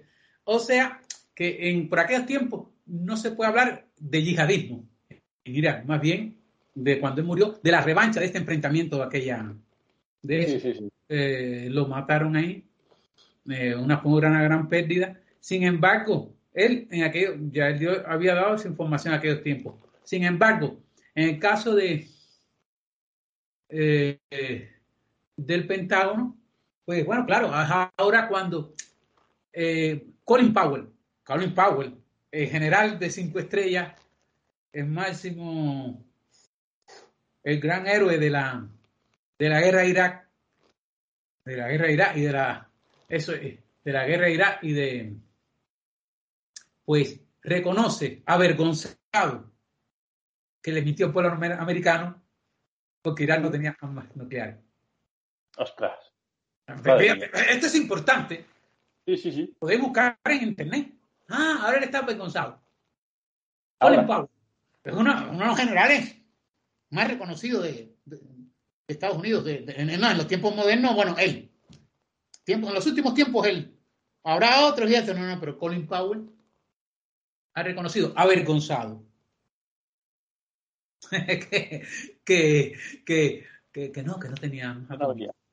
Sin embargo, eh, aquel hombre, pues, eh, fue la información que recolectó y, fue la que transmitió. En cierto momento hubo hasta cierta vez, se siente un poco así porque fue lo que él, recolectó. Claro. Eh, decías al principio que cuando estábamos hablando del acercamiento de los servicios de inteligencia al pueblo de, y, dijiste algo eh, bastante, se me ha quedado ahí en la cabeza dando vueltas, eh, morimos por ti. ¿Cuántas vidas salvan los servicios secretos sin que el pueblo lo sepa? Ese trabajo que pasa desapercibido y que salva vidas. Sí, sí, no, sí. la cuestión es precisamente es que, a ver, eh, yo creo en el papel de los servicios secretos. Eh, lo que no entiendo precisamente es por qué no eh, hay un canal que no que no usamos. Sí, sí, sí. Que, no usamos. No, no, sí salva. Ten en cuenta cuántas operaciones ¿Cuántas operaciones de ataque no se desmantelan? Los servicios secretos y los servicios de información de la policía, tanto de la, Guardia Civil como de la Policía Nacional, oye, interrumpen, neutralizan. Pero una tonga de operaciones desconocidas y otras que se conocen mucho menos. A veces, a veces hay que, por esos mundos, mm, a veces se neutralizan a gente. porque no puede hacer otra cosa, se neutralizan de hecho, aquí en Málaga, hace poco, unos meses, eh, cerca de donde estoy viviendo yo ahora, se neutralizó, salió todo se neutralizó una, una célula que tenía que Exactamente. atentar en un día muy concreto, que era un día, el día de la, de la magna, de que iba a haber procesiones religiosas por toda la ciudad. Exactamente. Y cada vez porque, ¿qué pasa? Que todavía esa, esa fiebre eh, yihadista no ha decaído en una de mis novelas, creo que en esta misma, el espía que yo los viste, eh, yo lo pongo en la, boca de un oficial de la CIA, porque tú tienes que, hombre, le dice, no, no es cierto, de un oficial del CNI, porque cuando Carlos, el problema es que yo trabajo, eh, en mis novelas son un equipo del CNI luchando eh, por el mundo contra el terrorismo. Yo no hago, no escribo novelas sobre enfrentamiento entre las potencias, dígase Rusia, China, eso no, no, otro lo hará. Además, más bien me parecen de otra época. Eh, de, otra época, pero bueno, que si, no, no, cuando digo otra época, las novelas, no lo que pueda estar pasando, a montón, está claro. Pero yo, yo, el yihadismo, y entonces, ellos andan por el mundo. Y resulta que cuando Carlos va allí, qué sé yo, estaba el oficial del CNI, que lo tiene que ayudar a cruzar la frontera para el Estado Islámico. Ayudar a cruzar la frontera para el Estado Islámico. Él le dice, él está un poco así, eh, descontento. Tú sabes, todo el mundo sabe que los autores muestran sus opiniones a través de los... pues decía, es que parece ser que no nos percatamos que esto es una era de yihadismo, de islamismo, y hasta que la era y la época no se acabe, seguiremos teniendo esas actuaciones en cualquier lugar del mundo. Otra cosa es que, claro, al existir el Estado Islámico era un Estado, era un territorio, que fue lo que no, no, lo, no había logrado ni Al Qaeda. Tener un territorio, un territorio a tu nombre, un territorio que se lo había quitado, vamos. Eh, eh, fíjate, había formado un, casi un país. Y entonces, pues, eh, hasta que eso no se acabe, pues ahí están los servicios secretos, es su tarea, lo hacen. España es uno de los mejores que lo ha hecho, increíble. Por eso otra cosa que también yo digo, pero si es que España, mira, lo, a ver, cuando tú ves, cuando vemos las telenovelas o las teleseries, pues, todas se las compramos casi a los franceses, que sea a los italianos. Y yo digo, pero, pero ¿qué estamos haciendo? Pero son, novelas policíacas o de no sé qué cosa, o de espionaje o thriller, que al final tú ves ¿y qué me estás diciendo? Si España, los servicios secretos españoles han hecho más que todos ellos. Y al que me pregunte, se lo afirmo con toda razón y no podrá replicarme con los argumentos que le doy. Fíjate, esto es increíble. Pero claro, ¿cuántas, si te pones a ver nuestras televisiones, cuántas teleseries policíacas no hay que si Sherlock Holmes en la quinta generación, no, en la enésima, que si, que si, de todas, eh, cuántas, por ejemplo, te lo voy a concretando, vamos a ver, si francesa, policíaca, cuántas, ya sea hombre o mujer, no tienen una teleserie, no son protagonistas de una teleserie policíaca francesa. La pregunta es, ¿qué ha hecho Francia contra el terrorismo? Oye, nada. Pero ¿saben lo que es nada? Nada, nada. Nada, nada. Nada, nada, no, nada, nada. Pero nada, nada. Nada, nada. España lo ha hecho primero contra ETA y después contra, contra lo que ha impedido España en relación con los Estados Unidos contra Europa, no tiene nombre. Sin embargo, no eh, ha, pasado algo, nos ha pasado algo que no hemos sido capaces de, se ha publicitado, no se ha mantenido en secreto, no, no se ha dado a conocer. No, claro. Eh, pues, ¿Qué pasa también? Supongo, eh, Fernando Rueda, que escribe sobre nuestro servicio secreto, pero Fernando Rueda es un hombre de este país que tiene sus relaciones y tiene sus conocimientos, por tanto, él escribe sobre la casa, muy bien. Él escribe sobre la casa. Pero yo creo que la forma más que, al parecer, creo que es un hecho, lo que más amplitud da es la tele, la, las teleseries, inclusive más que las películas. Esos son los destinos del mundo. Pero donde se ha contado ahí, creo que mm, en algún momento sería bueno que el propio CNI comenzara a decir, vamos a ver, ¿cómo yo le muestro a mis ciudadanos lo que yo he hecho a su favor? Pero si es que esto es elemental. Claro. A menos que no haya nadie aquí, como yo siempre he dicho, que haya escrito nada sobre el trabajo del CNI. Sí, sí. A ver, a menos. Eh, y estamos hablando de teleseries. Oye, que cuando tú las miras, cuando miras esas teleseries policíacas, francesa, eh, eh, francesa, italiana y todo, oye, ¿cuánto puede costar? 200 mil euros. Porque son gente para sentar de eso hablando o cogiendo un coche y yendo a la esquina. No sé si te has fijado, ¿no? Sí, sí, sí. entonces, yo creo que sería, aprovecho también este momento para decirlo, no hay forma que diga, un momento, si vamos a ver, Vamos a ver cómo le mostramos a nuestro, cómo le mostramos a nuestros ciudadanos lo que hacemos. Y tiene, tiene posibilidades. ¿Te imaginas? Piensa tú que los servicios secretos españoles, el CNI concretamente, le dijera a la le dijera, se comunicara con las, por ejemplo, con todas las estas, todo lo que hay, se comunicara, tuviera una, dijera, por ejemplo, para no Oye, hombre, nos gustaría que hicieran alguna teleserie sobre nosotros. Todo el mundo se iba a mandar. Eso independientemente de los apoyos que pudiera dar. Sí, sí. Todo el mundo se iba a mandar. Pero, claro, no sé, no, no veo. Seguimos viviendo en esa, en, el pasado en cuanto a eso. Seguimos viviendo, pero vamos, pasado y malo. Pasado y malo porque se pudiera hacer mucho y bueno. ¿Oíste? Pues, del tener ya casi, casi por ahí terminando, eh, un caso que se dio no hace mucho, eh, recordará, y que sucedió al lado del CNI. ¿Y cómo que no se dio el CNI cuenta o no se quiso dar cuenta? Fue em, el asalto a la embajada de Corea del Norte, que estaba a muy pocos metros del CNI. Ahí puedes comentar algo, no lo puedes comentar. No, no, no, no, no. Si a mí me gusta. A ver, vamos a ver. A ver. Si es que a mí me... Pero eso te digo, de las cosas hay que preguntar, ¿me entiendes? Para poder conversar. Y a mí me encanta. Partiendo de respeto, la consideración. Además, yo soy defensor de los servicios secretos. Lo que a mí se me puede criticar es que sea defensor de los servicios secretos. Eso es lo que alguien sí me puede criticar a mí. Yo te voy a decir lo siguiente. El trabajo de los servicios secretos es buscar la información. Todo lo otro que se haga no tiene valor. Es cero ah. y es gasto de recursos y es no estar dando la, la eh, no estar cumpliendo con su trabajo. Y es buscar la información. Porque no tiene otra cosa, que, que no hacen nada más, es buscar la información. Y vengo diciendo al principio que todo tipo de información, vamos a ver. Sí, está el CNI, allá, cerca de la Moncloa, ahí al lado del, eh, al lado del, del, del hipódromo de la Zanzuela, no, no, no. Pero esa es la parte central. Claro, cuando uno escribe las novelas y las series, pones siempre, o la, el cine, eh, pones a Langley. No, no, pero Langley tiene oficinas en New York. Los oficiales de, de Langley no están en. Eh, eh, los oficiales de la CIA no están en Langley. ¿De la CIA dónde están? En Nueva York. Los del CNI están en, en Madrid. Nos entendemos. Está claro. No, no, no. Aquello es, aquello, aquello es el puesto de mando. Vamos, para que lo entienda todo el mundo clarito. Sí, sí, sí. Pero tú tienes tu oficina de Madrid. Los oficiales de tu oficina de Madrid tienen, es su deber, es su trabajo, tener información de todo de los ministerios, de todo, de todo. ¿Sabes lo que es todo? Ese es su trabajo.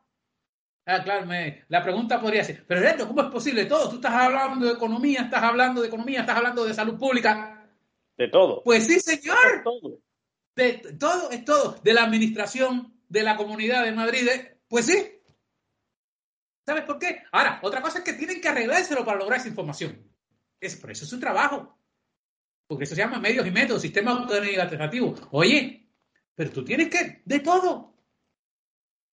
¿Por qué? Porque tienes que ser capaz de tener tu gente en todos esos lugares que te, que te des información, que ese es el trabajo. ¿Nos entendemos? Tendrás que tener a alguien en el ayuntamiento que tú seas, que, que, que sea clave, porque él lo más probable es que pase todo lo que se pueda mover. Esto funciona así. Y si no puedes tener nada más, o si tienes que tener cuatro, pues tienes que trabajar más y tener cuatro. Lo que implica estudios de todas un estudio, pero un estudio de todas las personas que trabajan ahí, de quiénes son los más importantes, de qué, de quién es el que más relaciones tiene, eh, a qué, personas. No, fíjate, eso, eso sí es mucho trabajo, sí. Ahora, lo que, la cuestión que está clara es que si ocurre un hecho de magnitud y no lo hemos detectado, ha sido un fracaso. Eso no tiene. No, no, eso de la que fuere. Pero ojo, porque, y ya me gustaría, ya para ir terminando, eh, esa reflexión de que el servicio de inteligencia, como tú bien dices, eh, su trabajo es recopilar información, realizar el informe y, ojo, que después son otros los que deciden y son otros los que pueden tomar la decisión equivocada de actuar hombre, eh, así funciona, no, vamos a ver, vamos, vamos a ver, mira, vamos a ver, así es, es como procede es como procede. Ten en cuenta que, por ejemplo, eh, si tú vas a si tú vas a pincharle el teléfono a alguien, eh, que ahorita iba a decir, vamos, lo diremos la próxima vez, cómo se hacía en la Guerra Fría. Pues para que vean que es lo mismo. En la Guerra Fría, todas las cartas que entraban o salían de Cuba y a Europa eran eh, leídas en, Estados Unidos, en Cuba. Así. Vamos, simplificándolo, pero voy a, a lo que me estaba diciendo. Bien, o sea, todo era así, era así. Si tenías una relación en un país del este o en Cuba y estabas en Estados Unidos o en España, ya era una persona interesante, persona de interés operativo. Porque, porque por ahí podía moverse cualquier cosa. Esto era así. Bien, volvemos a lo tuyo. Mira, sí, claro, es recopilar la información. Es recopilar la información. Si no lo lograste, no lo lograste.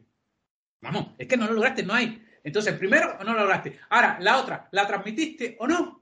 Mira, yo creo que está claro que eh, eh, en, Irak el, el, CNI transmitió lo que, lo que él tuvo. Claro.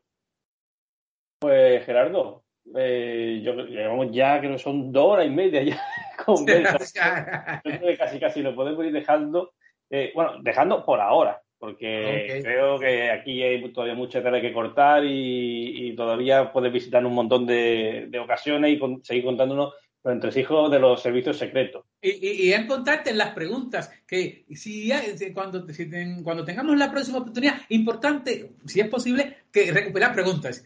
pero pregunta, que no se, no os preocupéis a la gente, la, tipo, lo loca que vean sus preguntas, porque el problema es que el mundo está loco. Esta es la amplitud que a la gente le es inconcebible saber hasta dónde. Pues claro, como habíamos dicho, uno piensa, no, eso es contra no sé quién o contra el exterior. Contra... No, no, señor. El, exterior comienza por casa. Como, como, como por los aliados. ¿Verdad? Así tiene un principio, disculpa, para que eh, tiene un principio. de que hay que estar seguro es del aliado, porque el contrario, el enemigo está allá.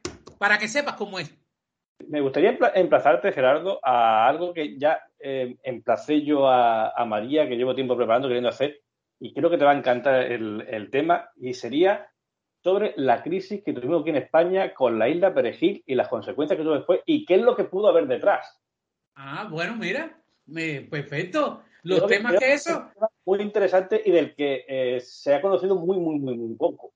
Para mí sería interesantísimo. ¿Qué ocurre? Precisamente eh, de estas cosas eh, se ocupan en los servicios secretos y en los altos estudios, centros de altos estudios que, trabajan para el gobierno, desde luego, para darle un punto de vista al gobierno de, la consideración de quienes lo hacen. Pero la gente de la calle no, no, no le llega, no esto. Eh, pero sería interesante de estas cosas. Pero que además, ¿qué ocurre? Que en conexión con estas cosas salen cosas muy curiosas. ¿Te acuerdas que hablamos de lo importante, de qué es lo importante, pero a veces llega alguien, hace algo que no es tan importante ni ayuda a tu país en nada y haces una barra basada donde está. O sea, fíjate, mira que me has dicho esto, nada más te estoy diciendo, o sea, que ya estoy pensando, esto sí, pero este no es, no, no era tan. No era, o sea, a mí, de cualquier tema, apuntáis los temas, las preguntas y lo que fuere. Esto lo hacen en los centros de altos estudios. Cuando llamamos estudios son organismos gubernamentales para generar información. Porque lo que tú estás proponiendo y lo, es que precisamente lo que se hace por ahí y que a nosotros nos encanta que lo hagan las personas que siguen vuestro programa. No sé, ¿qué es eso? Es, no, el mundo funciona así. Analistas que dicen su opinión sobre tal cosa. ¿Qué, es, qué, qué hay de cierto? Sí. Y es que los analistas somos personas. Y a veces decimos lo que queremos, o, o sea, nuestro punto de vista están matizados por... Y entonces vienen otros conflictos por H o por B. Eh, pero sería interesante ese tema como cualquier otro. A mí me encanta. A mí es el mundo que me encanta, es lo que escribo, por eso no escribo de los templarios, porque no tengo nada que decir de los templarios. Pues ahí queda ese guante y vamos a ir preparándolo con Jero, con María, contigo. Okay, sería Creo que puede salir un programa muy, muy interesante, ver exactamente qué ocurrió detrás, qué las consecuencias que, hubo después. Eh, ¿Quién forzó? ¿Quién no forzó? ¿Cómo, si esa situación fue no forzada? Y creo que puede salir de ahí un. ¿Y, y, como habías dicho ahorita, las expectativas que se pueden tener de eso, porque aquello fue un hecho, pero en la vida los hechos son. ¿Oíste? Son, puede, que sean reveladores de, de ulteriores consecuencias o situaciones. Estupendo. Pues Gerardo, ha sido un placer, deseando tenerte aquí de nuevo con nosotros. Eh, un abrazo muy grande de parte de todo el equipo de TVN, de Arcadia, de los oyentes, de los, de los espectadores. Y lo dicho, con ganas de tenerte de nuevo aquí, que con, junto con María también, y que va a ser pronto. Ok, yo encantado. Pues me la recuerdo, María. Yo se los doy. bueno, amigo mío, hasta luego. Buenas noches, un saludo. Encantado, mucho gusto. Chao.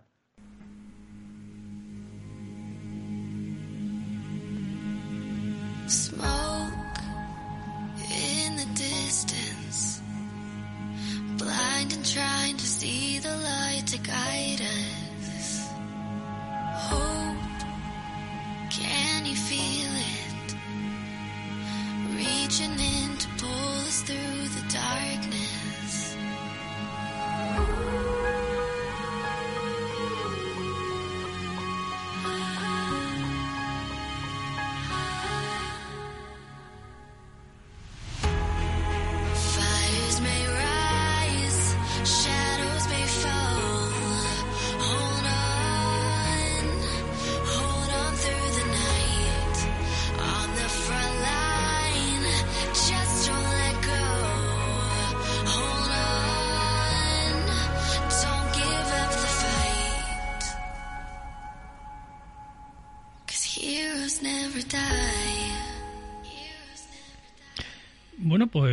estamos llegando ya al final, a la recta final de nuestra noche de viernes. Hasta aquí ha dado nuestro programa y creo que después de oír a Gerardo, no hay canción más apropiada, por lo menos un título de canción más apropiado.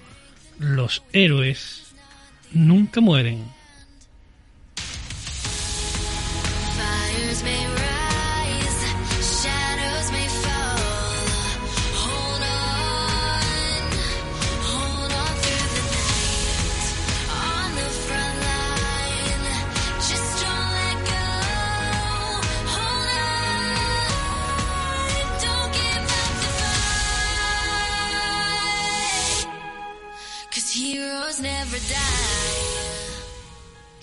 Bueno, no sé si os ha quedado claro del todo. Yo espero que sí, que no hay que explicarlo. No os fiéis de nada, no os fiéis de nadie, como decía el lema del mítico fumador de Expediente X. No confíes en nadie.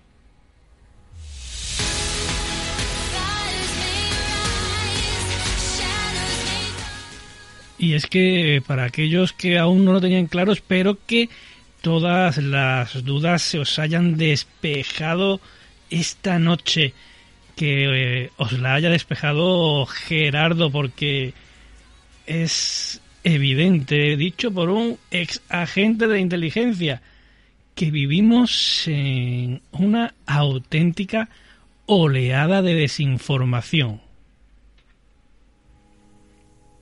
Controla los medios y controlarás la opinión pública. Controla la opinión pública y acabarás, evidentemente, controlando el mundo entero, que es de lo que se trata realmente este gran juego, esta, este gran tablero de ajedrez.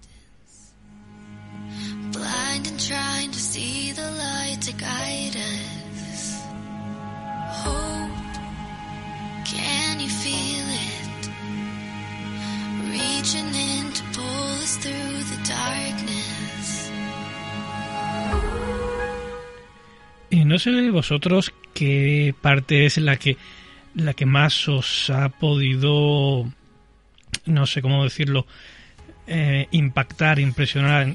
Yo lo tengo muy claro. Para mí la, la parte que más me preocupa especialmente es eso de que al final, como hemos llegado a la conclusión, pues el marco geopolítico internacional es eh, la representación ampliada de, de, una riña de patio de colegio, en la que, bueno, pues ahí están los um, abusones, los que se hacen amigos de los abusones para que el abusón no abuse de ellos, y las otras pobres víctimas a las que el abusón y sus amigos van a atacar porque saben que es el más débil y que está solo.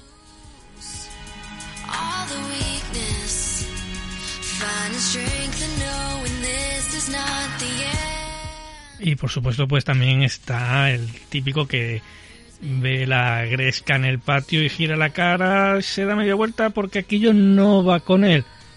Igual pasa con los países.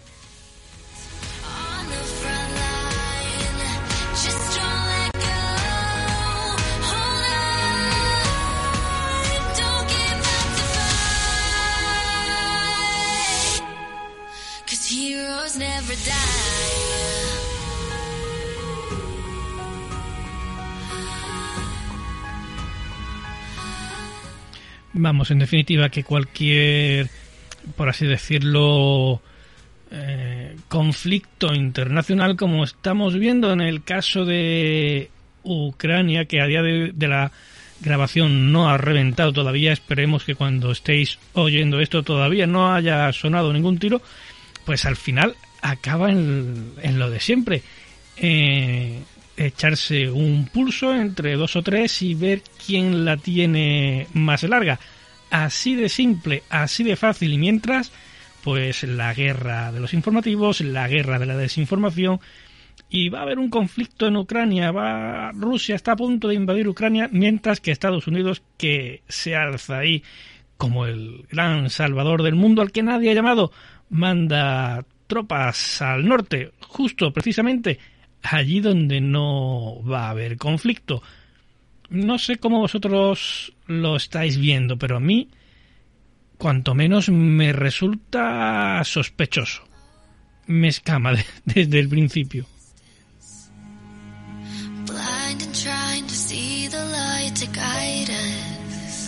No hay que subestimar el, el aparato de propaganda americano tampoco, porque recordemos que tras la Segunda Guerra Mundial, en una encuesta en Europa, creo recordar que en torno al 75% de la población pues aseguraba de que habían sido realmente los rusos quienes habían ganado la Segunda Guerra Mundial, quienes habían acabado con el régimen del Tercer Reich.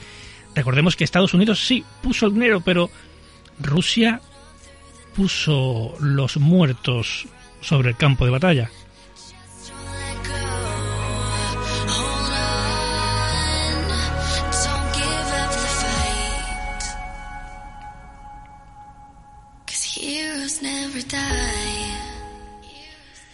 Y bueno, pues llegó la Guerra Fría, llegó la maquinaria propagandística de Estados Unidos y toda esa avalancha de películas en las que el malo de turno siempre era un ruso. De hecho, aún en muchas películas siguen siéndolo.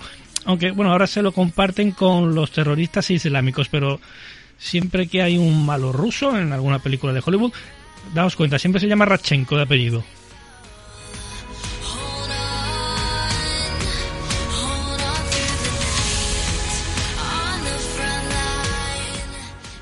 Bueno, la cuestión es que después de mucho bombardear el mundo con sus películas en las que el villano de turno era un ruso y El Salvador siempre el, espía americano, años después se hizo de nuevo esa misma encuesta y el, el porcentaje varió sensiblemente. Ahora en Europa el 75% de la población pensaba que fueron los estadounidenses los que realmente acabaron con el Tercer Reich, los que hicieron que se acabase la Tercera Guerra Mundial.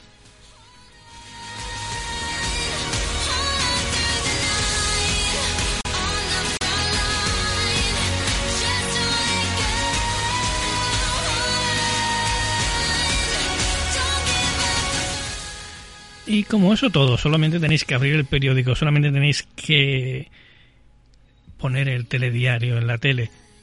Y está ahí.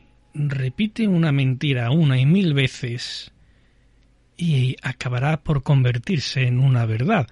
Es así de fácil, es así de simple. Y si además esa mentira la aderezas con verdades a medias, amigo, el plato te lo comes pero que rebañas hasta con pan.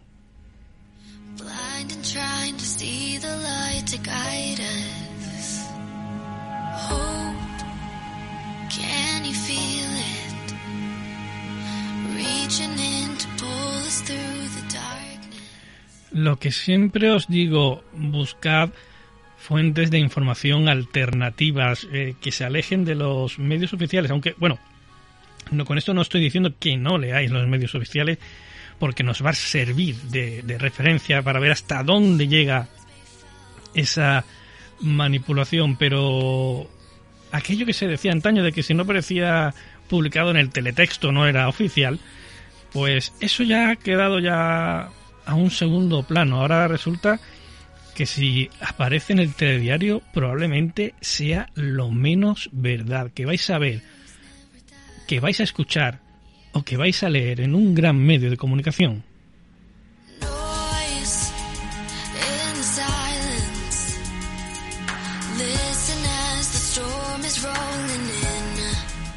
Ojo, no os equivoquéis, no estoy diciendo que nosotros aquí, el señor Jero y yo, tengamos la verdad absoluta, ni muchísimo menos. Siempre os decimos lo mismo, buscad fuentes de información alternativas. Investigad, contrastad porque en la época de la posverdad, encontrar atisbos de auténtica verdad, de auténtica realidad, se está convirtiendo en una misión verdaderamente imposible.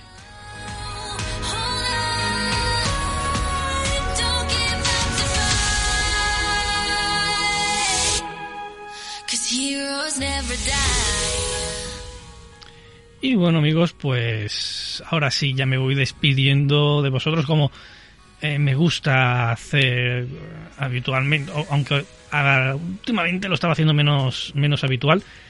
Pero bueno, hoy me he dado el gusto de dar esta charrita, de dar estos 11 minutos de cierre, de dar ese, esa fuerza, ese abrazo, ese ánimo a todos los que vivís y trabajáis en vuestro particular turno de noche.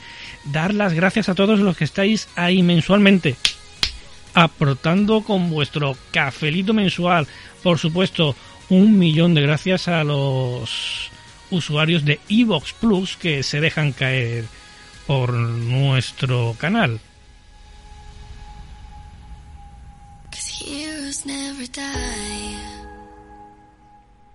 Y a los demás, pues lo que lo que os digo siempre, bueno, a los demás, a todos vosotros, ya sabéis, que tengáis una muy buena noche de viernes, que paséis un felicísimo fin de semana y que si queréis, que espero que sí, nos vemos de nuevo aquí dentro de siete días, en el turno de noche.